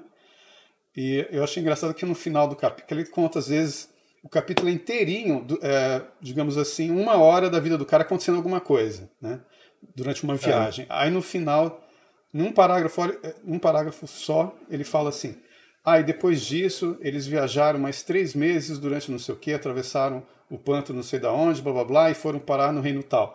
Ele conta aquela história enorme de, uma hora só, e no final ele, ele resume uma semana, duas, um mês de história num parágrafo só. para chegar é. em algum lugar onde ele queria chegar. E o Tolstói faz isso, eu acho que, se eu não me engano, em Guerra e Paz. Que ele conta alguma coisa, alguma situação. Eu não sei se é Guerra e Paz ou Ana Karenina. Mas aí no final tem um resumo de alguma coisa que, que acontece muito tempo num parágrafo só. No final do capítulo, né? Eu sempre quis ler, nunca li. Eu, em parte por antipatia, por ficar no time Tolkien não que seja preciso, mas é que o George R. R. Martin falou tantas vezes que tem problemas com Tolkien que acabou me dando uma certa antipatia. É sacanagem, né? É porque o pessoal compara muito, né? Aquela coisa de fantasia, não sei o quê, deve ter criado uma, uma maneira de se distanciar, né? É. Agora, um livro que eu acho muito interessante. Ah, tem, tem essas coisas também, né? Por exemplo, é, às vezes, gente, é, no, meu, no meu primeiro livro tem muita estrutura de. ou, ou ideias tiradas de, da mitologia grega, né? Só que o livro que eu vou mostrar aqui não foi o que eu li na época. O que eu li mesmo era do é, Calquerene, não sei se você conhece, que é um, é um, estudioso de mitologia grega. Ele tem vários livros, né? Eu li uns dois livros dele lá na UNB, então eu li da biblioteca, não tinha, mas, mas eu tô com esse aqui que é do Thomas, Thomas Bulfinch, né? Bulfinch, né? Que é sobre mitologia grega, né? Uhum. É, e aí, outros lugares para você tirar estruturas, né? A própria Bíblia, né? Como Northrop Frye fala, né, no Código dos Códigos, né? Sim. Porque tem muito, muita, muita história que está na Bíblia, está tudo lá, né? Você pode tirar estruturas, adaptar, porque tem coisas, quando você já leu mitologia grega ou, ou casos do Antigo Testamento, você, aí você ouve falar de uma história, fala, não, mas isso parece a história, não sei o que. Aí você já tem uma ideia de um enredo, né? Sim. O que eu acho interessante também é esse Meditações sobre os Arcanos Maiores do Tarô, Aí você falou sobre esse livro. É, que foi publicado como anônimo, mas é do Valentin Tomberg, né? um é, emetista cristão russo. Ele, é, ele era católico também. Tem até a introdução do Hans Urs von Balthasar, né? Mas é interessante, por exemplo, que, na, que ele fala muito de arquétipos, é, tanto de é, arquétipos pessoais quanto de situações, né? De acordo com o simbolismo das cartas de tarô. Inclusive, na primeira carta do Mago, ele fala muito isso que é parecido com o que o Ray Bradbury fala sobre escrever. Ele fala que é do mago como se, que, do cara que está criando alguma coisa com um espírito de criança, porque a, a, pessoa costuma falar muito, ah, você está brincando, isso não é sério, mas a criança, ela brinca sério, né? Sim. Quando você presta atenção numa criança brincando, ela está totalmente concentrada naquilo, mas é uma concentração sem esforço. Se você vai brincar com ela e você não leva a sério a brincadeira, ela fica furiosa. Né? É, ela leva muito a sério a brincadeira. Então ele fala que você, você criar alguma coisa, escrever no caso, você tem que ter aquela seriedade da criança, que é uma, que é uma é, concentração sem esforço. Então esse é livro, entre muitos assuntos, isso é uma das coisas que ele fala na carta o mago, né? Concentração sem esforço. Porque tem cara que vai escrever, fala, vou escrever uma obra de arte, eu tenho que escrever uma coisa, ah, vou escrever o livro pelo qual vou ser lembrado, vou falar aquela coisa, né? E aí fica aquela concentração com esforço absoluto, né? O único esforço que você tem que ter é de sentar todo dia para escrever, né? É, por isso eu acho que a arte sempre surpreende de algum jeito. Geralmente ela acontece quando a pessoa está fazendo alguma coisa que ela própria não considera arte, né? Os primeiros romancistas que eram mais uh, comerciais, né? Porque tinham um interesse comercial grande, tinham um sucesso comercial grande. E, e daí construíram uma, um, todo um gênero de obra de arte, né? sem querer, sem querer fazer arte. Ao passo que o modernismo, querendo fazer arte, meio que começou a ficar estéreo, né? E as pessoas, as pessoas fariam, geral, a arte realmente vem de algum, de algum lado surpreendente, né? Começa a ser séries de televisão. Ninguém esperava que séries de televisão fossem ser consideradas artísticas nesse milênio, né? Uhum. Embora eu acho que se exagera muito o aumento de qualidade das séries de TV do, dos anos 2000 para cá, dos anos 90, né? Porque todo mundo acha que a era de ouro começou nos anos 90 e que antes disso havia porcaria, quando havia excelentes escritores e excelentes séries antes dos anos 90. Né? Mas mesmo assim, vá, houve uma era de ouro da, das séries de TV e as séries de TV passaram a ser consideradas artísticas, as melhores delas. Né? E ninguém esperava por isso de modo geral, vai surgir quando a pessoa não estiver querendo fazer arte. Esse é o meu ponto. O que você acha, por exemplo, dessa questão do plágio hoje em dia? Porque, por exemplo, estava lendo sobre é, uma história, a história de Laila e é, Majin, se eu não me engano, que é uma história que foi tem pelo menos uma, no mínimo umas 50 versões dela, uma história, não sei se persa ou árabe, mas também tem na é, dos hindus também tem, que é a história de um, de um é tipo Romeu e Julieta, só que 800 anos antes de Shakespeare, né? É. que é o cara apaixonado por uma garota, é, só que eles eram de. É, não sei se. É, os hindus devem ter usado castas, mas acho que eram de classes diferentes ali, né, dos árabes, né? Que os pais não deixaram ele, ele se casar, ela, ela foi entregue casamento arranjado com um cara rico, de quem ela não gostava, e o cara pirou e ficou andando pelo deserto enlouquecido. E ela, e ela acaba morrendo uhum. depois também de coração partido. E eu sei que ele vai até o túmulo dela, escreve alguma coisa numa pedra perto do túmulo dele e morre ali no túmulo dela. Uma coisa assim, uma história de amor árabe antiga. Então, assim, sim, mais de 50 escritores escreveram sobre isso. Entendeu? É, é como se fosse a natureza Ninguém morta. ligava. É, então, imagina a natureza morta. O pintor vai, ah, vou pintar uma garrafa, é, uma, essa jarra com essas frutas. Ninguém vai falar assim, ah, você está plagiando a minha natureza morta. Eu também pintei uma jarra com frutas. todo mundo Sim. pintava, entendeu? E essa era uma história tradicional, então todo mundo escrevia ela. O Shakespeare fez muito isso também, né? Diz que, é, segundo é, José Bonifácio, o Shakespeare também ele ia assistir uma peça, é, gostava da peça, mas ah, essa peça é boa, mas ficou ruim, deixa eu melhorar ela. e escrevia. E por que não, né? E por que, que um escritor de, de qualidade não poderia pegar um romance mediano e fazer é. uma versão superior? É, mas é igual que você estava falando de adaptação, lembra que você falou de, de condensar um livro? Pegar uma coisa grande e ruim e condensar num muito melhor. Eu acho que é uma coisa que os caras faziam muito quando não tinha esse negócio de ah, vou processar você por plágio. isso trava, né? é muito fresco. A gente é muito fresco com plágio na época de hoje. É? Mas eu tenho uma, tem uma, uma vez eu descobri na internet alguém que, que pegava meus textos e, e traduzia para o inglês e, ah. e, assinava como se fosse dele mesmo, né? E daí eu escrevi bacana, reclamando. Cara. É, ele fez isso bastante tempo até. E eu escrevi reclamando. Daí eu, ele pediu desculpas no e-mail. Assim, Nossa, mas eu gosto tanto de ler o que você escreve. Mas, enfim, para encurtar a história, ele virou um grande amigo meu. ele era um cara muito inteligente, que escrevia muito bem por conta própria. Virou o seu tradutor, né? Mas ele traduz ainda ou não? Não, não, parou. Ah, é, sacanagem, agora que ele tinha que traduzir mais, mas botou do seu nome. Mas, excelente pessoa, escrevia muito bem. Não precisa ficar tão ofendido porque alguém te plagiou também, né? É, porque é muito estranho, né, cara? Esses caras viam a, as peças, os trabalhos uns dos outros, se imitavam, pegava ou se inspiravam, escrevia só de um trecho daquilo, usava como ponto de partida para uma outra coisa diferente e ninguém reclamava, né? Sim. Tinha, tinha isso. Hoje em dia, por exemplo, tem vídeo meu no meu outro canal. Ah, não, não pode, tem que tirar o vídeo porque no, nos créditos tem a música de não sei quem, cordão do não sei quem cantado lá. Isso vive acontecendo. É, tem que tirar a, a música do não sei o que, senão o meu vídeo não pode rodar, entendeu? Você, você se incomoda de ser pirateado? Cara, é, não, não muito, porque é, quando eu estava mais pobre, eu me incomodava muito. Conforme você vai tendo um pouco mais de grana, você vai se incomodando menos, entendeu? Mas eu, mas eu ainda gostaria de saber, assim, quantas pessoas estão lendo. Eu, gosto, eu gostaria que quem, quem pirateia, eu acho que tem o dever moral de ir lá na Amazon e fazer, escrever um comentário elogiando, entendeu?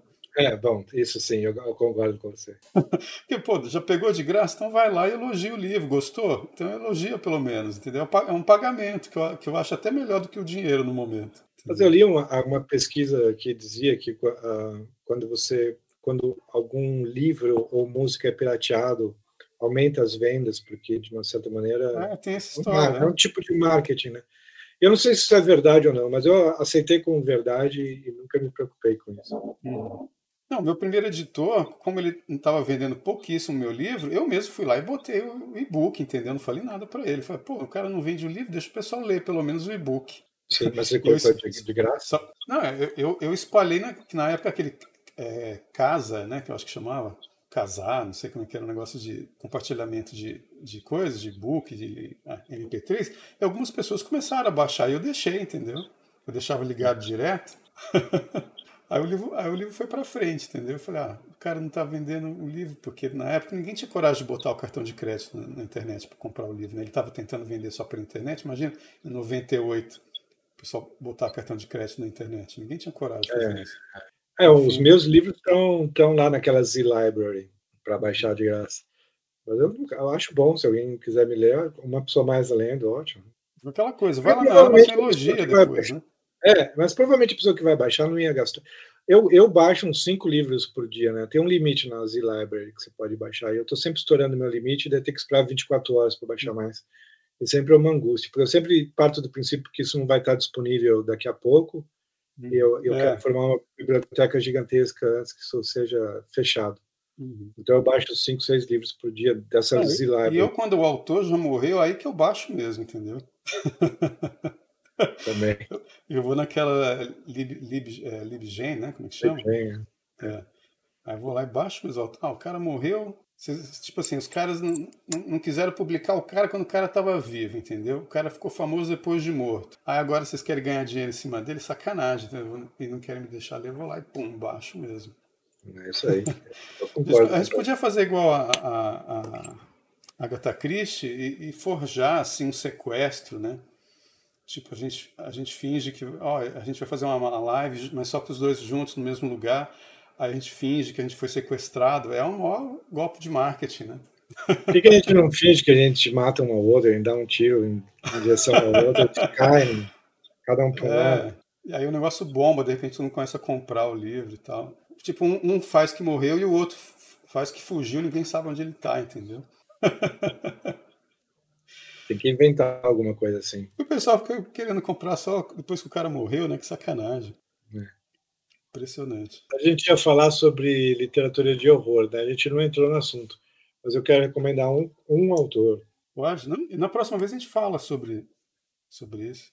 Ah, mas eu recomendo como autor, autor mesmo, porque ele não é propriamente de horror, é mais uma literatura bah, estranha ou perturbadora, bah, que é esse, esse. Dá para ver? Sim, Robert Icke. The Wine Tô pequenininho aqui, eu não estou vendo direito. Não necessariamente esse livro, ele é muito bom, mas ele tem vários, principalmente contista. E são histórias muito estranhas e perturbadoras e muito bem escritas. Não, não são histórias de terror tradicional, não são histórias de fantasma, vampiro, lobisomem. Ou se tiver um fantasma, vai ser um fantasma que você não entende muito bem se é um fantasma ou se é uma pessoa mesmo. É, uma, é, uma, é mais uma sensação de estranheza e absurdo, mas muito bom. Então é mais ou menos o tipo do Macken. É, mas ainda mais afastado de horror tradicional, sabe? De, de qualquer coisa realmente horrível. É, é mais estranho do que horrível. Você leu um ensaio do Hulebeck sobre o Lovecraft? Eu li. Eu acho que ele é a, fran a francesa, o Lovecraft, um pouquinho. Faz o Lovecraft usar gola rolê durante algumas partes. Mas, mas é um bom livro e é, é muito legível também. E tem ideias é. interessantes. É que eu adoro Lovecraft. Completamente. Lovecraft é aquele do, do caso do Dexter Ward, né? É, Dexter é eu Ward, sei, do, os, os, zumbis lá ficam em buracos Não, O que eu gostei muito daquilo, cara, é porque o cara fica paranoico com a história, que é como se, fosse, é como se ele estivesse tomando, é, é, é, como fala, ciência de uma teoria da conspiração, e ele tá ficando paranoico com aquilo, só que o Lovecraft demora a mostrar pra gente que aquilo realmente é real. Você, e, eu, e eu dava gargalhada do cara. Esse cara tá muito engraçado. Ele tá muito paranoico com uma coisa que a gente não sabe se é piração da cabeça dele, entendeu? Que no final é. você vê que, ele, que era tudo real mesmo. Isso eu achei interessante. Da paranoia do cara de uma coisa que até então não, vai, não aparece assim até um certo momento, entendeu? Uhum. Vai mostrando só ele paranoicaço com o negócio. Eu acho que é uma coisa que o, que o Hulebeck meio que pegou para fazer algumas histórias dele, assim, dos caras pirando com alguma coisa. Porque eu só li o é Submissão do Gunback. É, eu li, eu li aquele. É, é, eu li três na né? Submissão, Mapa Território, que eu achei muito, muito bom também, e, e aquele outro que é, um, que é uma pseudo. Quer dizer, mais ou menos uma ficção científica, como é que chama? Enfim, mas é, mas é um que ele, que ele detona a mãe dele, a mãe dele ficou puta, né? é porque ele realmente se baseou na mãe dele, que a mãe dele era uma alpinista, hippie sumia com, na, com os namorados para escalar a montanha e sumia no mundo, deixava ele com a avó. Então ele cresceu com um ressentimento pela mãe, né? E ele usou essa história com a mãe nesse livro. Nossa, Você faria isso com partículas... da vida real? É, então, isso que eu vou comentar agora. O, o, livro é Partículas Elementares. Porque eu perguntaram para ele como é que você. Porque a mãe dele ficou puta e foi escrever uma autobiografia para se justificar, entendeu? E, eu, cara, então, eu, eu, eu no meu primeiro conto eu já sacanei alguns amigos, assim, mas eu mudo completamente a situação. Às vezes eu mudo até o sexo, entendeu? para a própria pessoa não se identificar, entendeu? Mas ela consegue se identificar? É, até agora teve. Acho que não. Só um cara mesmo que eu, que eu zoei com ele. Acho que ele ficou desconfiado que era ele, mas eu, eu só confirmei. Eu tive que confirmar para ele, né, né? Eu, eu, me baseei em você, assim tal. Ele ficou meio puto assim, mas ah, já vai fazer tantos anos que eu tinha escrito. Mas o Rolleback ele fala que uma. Perguntaram para ele como é que você faz isso assim, né? Porque ele não dá o nome da mãe dele, é lógico, ele criou uma personagem a partir da mãe, né? Ah. Mas ele disse assim: ah, eu simplesmente, antes de escrever, eu finjo que já morri. entendeu? Eu já, como eu já morri, ninguém vai me atacar, não vai ter consequência nenhuma para mim, entendeu? Eu finjo que já morri e, e, uso tudo. Bom método. É. Vou fazer isso também.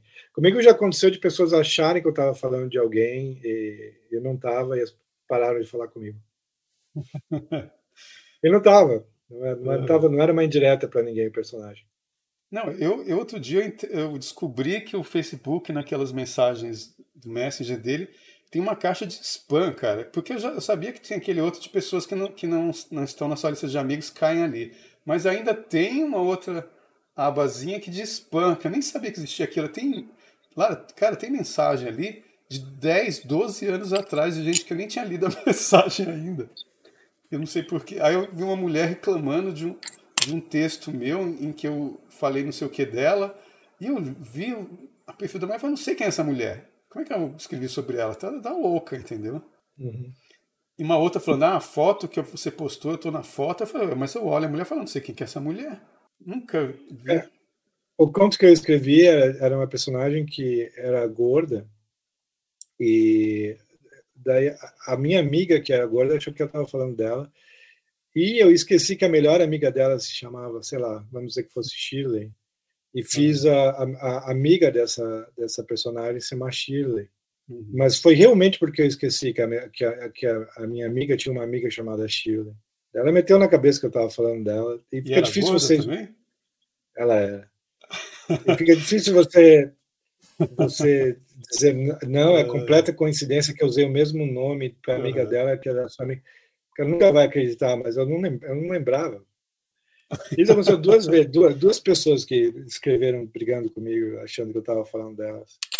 Não, a nunca contava umas histórias bizarras com isso. Ela disse que um, um amigo gay dela uma vez contou para ela, não sei se eu já te falei isso, do cara que quando, era, quando ele era criança, ele chupava o dedão do pai quando o pai estava dormindo depois do almoço. Olha que ela achou a história tão bizarra que ela botou isso, no, acho que no Cartas de um Sedutor, que o, que o personagem é gay, né? E ele escrevendo cartas para a irmã dele, ele conta que, que ele fazia isso quando era criança, que ele, era, ele fala, ah, eu era pervertido já, que não sei o quê. Esse amigo da Hilda ficou puto com ela, rompeu a amizade, entendeu?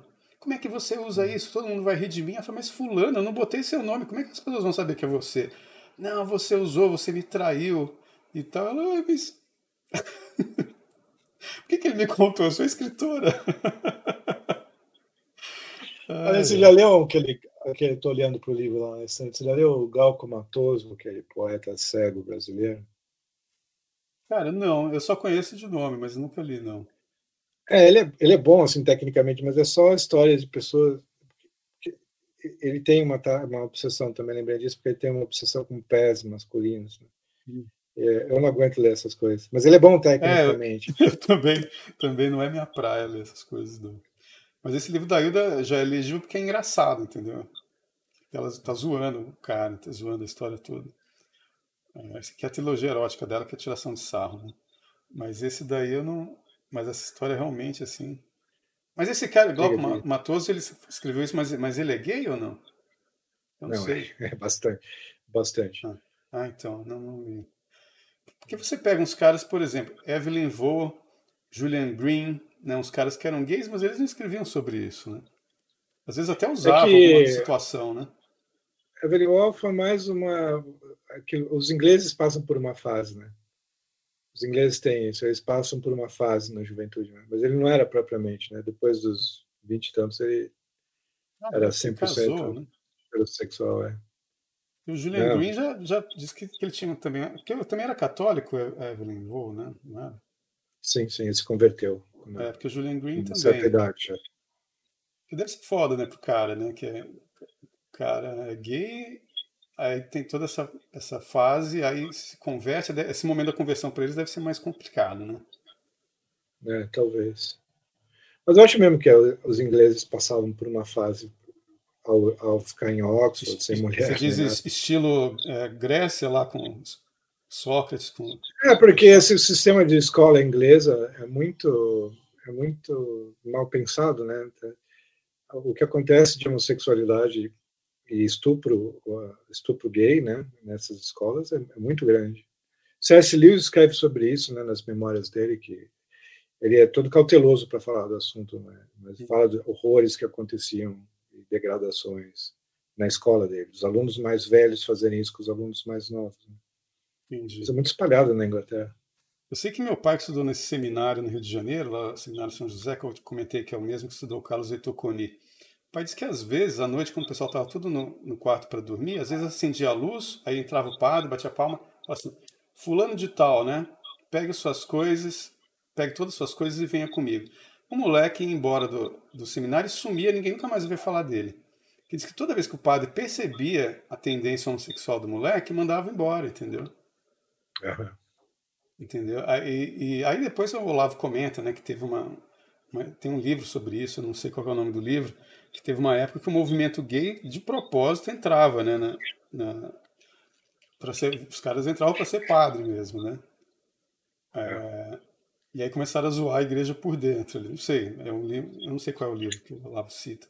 Mas, mas, mas na época do meu pai, quando ele era criança, que é anos 40, né? É, é, os padres sacavam que o moleque era, era gay e tiravam dali, porque os caras vão ficar sempre morando com um monte de homem. Vai, vai ter depois vai, vai ter depois coroinha, vai ser professor de outros meninos, entendeu? Então, assim, vamos evitar pederastia, né, que é o termo da época, né, que é o cara que gosta de menino novo, né? Tirava os moleques, mas aí veio o movimento gay e falou, não, é um preconceito contra os homossexuais não ter padre homossexual. Aí coloca o padre lá no meio de um monte de moleque. Sei lá, o Olavo cita esse livro, não sei, não lembro qual que é o nome. Você não quer padre homossexual, você não quer padre heterossexual também. Padres assexuados, como deve ser. Se bem que minha, minha avó tinha um tio que era padre e, e fica, foi casado duas vezes, enquanto era padre, lá na Bahia. Na cidade onde o, o Sanders Perry morou aqui no Brasil, né? É, Qual cidade? É, chama Maraú, na Bahia. Minha avó é de lá, minha avó paterna, né? Então, ela, é, o Saint-Exupéry teve uma casa lá durante a Segunda Guerra, né? É, não sabia. Não sabia que ele vivia no Brasil. É, ele viveu um tempo lá durante a Segunda Guerra, não sei se foi no máximo um ano, imagino, né? Mas ele até namorou lá uma, uma mulher que era da cidade lá. É, minha avó que está com 102 anos é dessa época, entendeu? E, e esse padre, que era o Ioiô, que ela chamava, chamava o tio dela, padre, né? E ele, e ele detalhe, ele era assim, o, a, como fala, o arcabouço moral da cidade ali, entendeu? Todo mundo recorria a ele. E todo mundo sabia que ele tinha, era, tinha sido casado uma vez, depois separou dessa mulher, casou com. Casou assim, sem ser casamento na igreja, mas morava com a mulher, depois foi morar com a outra, ele teve filhos com as duas. Uhum. Entendeu? E era super sério, super ali, né? Um cara durão e, e moralista e tal, mas nesse esquema. Interessante. Como é que tá de, de hora aí? Eu não sei, eu não tô contando, cara. Já tem quase duas. Quase duas. Uma hora não, então vamos parar, né? Eu não sei se a gente entrou muito bem no assunto de das dicas para é. escrever, é. né? Porque a gente sempre dá, começa. Não, a gente pode falar mais em outra ocasião. É, a gente fala mais. É. Teve uma hora que eu fiquei abstraído porque eu fiquei tentando lembrar do nome do autor que eu falei e eu não consigo.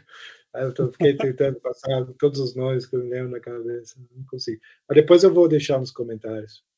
Beleza escritor inglês, mas vale muito a pena ler. Uhum. São contos, romances muito engraçados, romances intelectuais, mas não no sentido sério, pesado, são bem engraçados. Uhum. Intelectuais no sentido que são ideias, né? Cada personagem defende uma ideia até o nível do absurdo. Uhum. Tem ou vegetariano, ou não sei o quê, ou otimista, ou... Aí vai. Um esquema meio diálogos, né? Como se fosse um, é, uma coisa, mas sem um Sócrates, né? É, exato. São diálogos em que tiraram Sócrates, só tem os outros imbecis em volta. Interessante.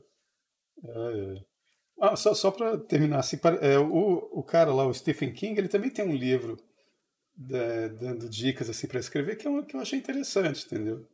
É, eu gostei dele. Eu nunca fui leitor assim do Stephen King, eu, se eu li dois foi muito, entendeu?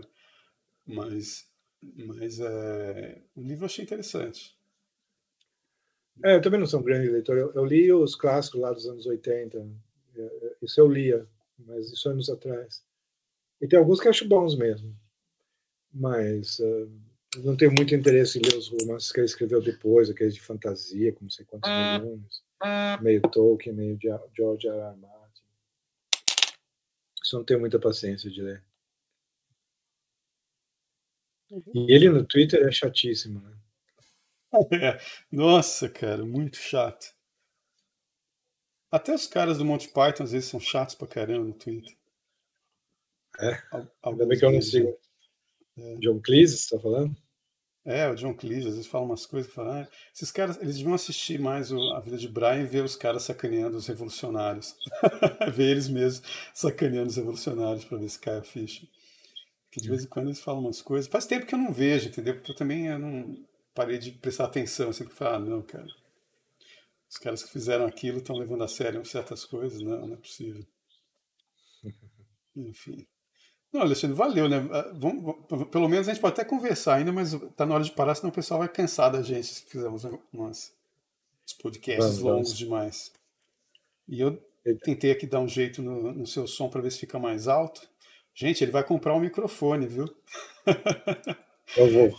É. Eu vou. Eu tô procrastinando, mas eu vou. É, tá prometido o negócio. É, eu não sei ainda se no próximo a gente vai conversar com alguém, vai estar só a gente, mas sempre há a possibilidade de, pelo menos a cada 15 dias, a gente estar com alguém junto aqui falando, né? Vamos ver. Depende aí é. da, das respostas aos convites, né? Bom, gente, vamos parar por aqui antes que o pessoal, porque a, a essa altura metade já largou, né? Porque a gente faz isso também, né? Começa a ouvir o podcast, ah, vou terminar depois, cansa, às vezes esquece de terminar. Né? A gente tem que avisar no começo que a gente vai dar alguma contar algum segredo ou dar alguma senha de ganhar alguma coisa. Se a pessoa ficar até o final, é isso? É, vai estar num ponto indefinido. Né? Enfim, bom, é isso aí, gente. Obrigado pela atenção de novo, né? É, valeu, A gente obrigado. volta no próximo domingo aí com mais um podcast. Valeu também, Alexandre. Valeu, Yuri. Abração e até Abração. a próxima.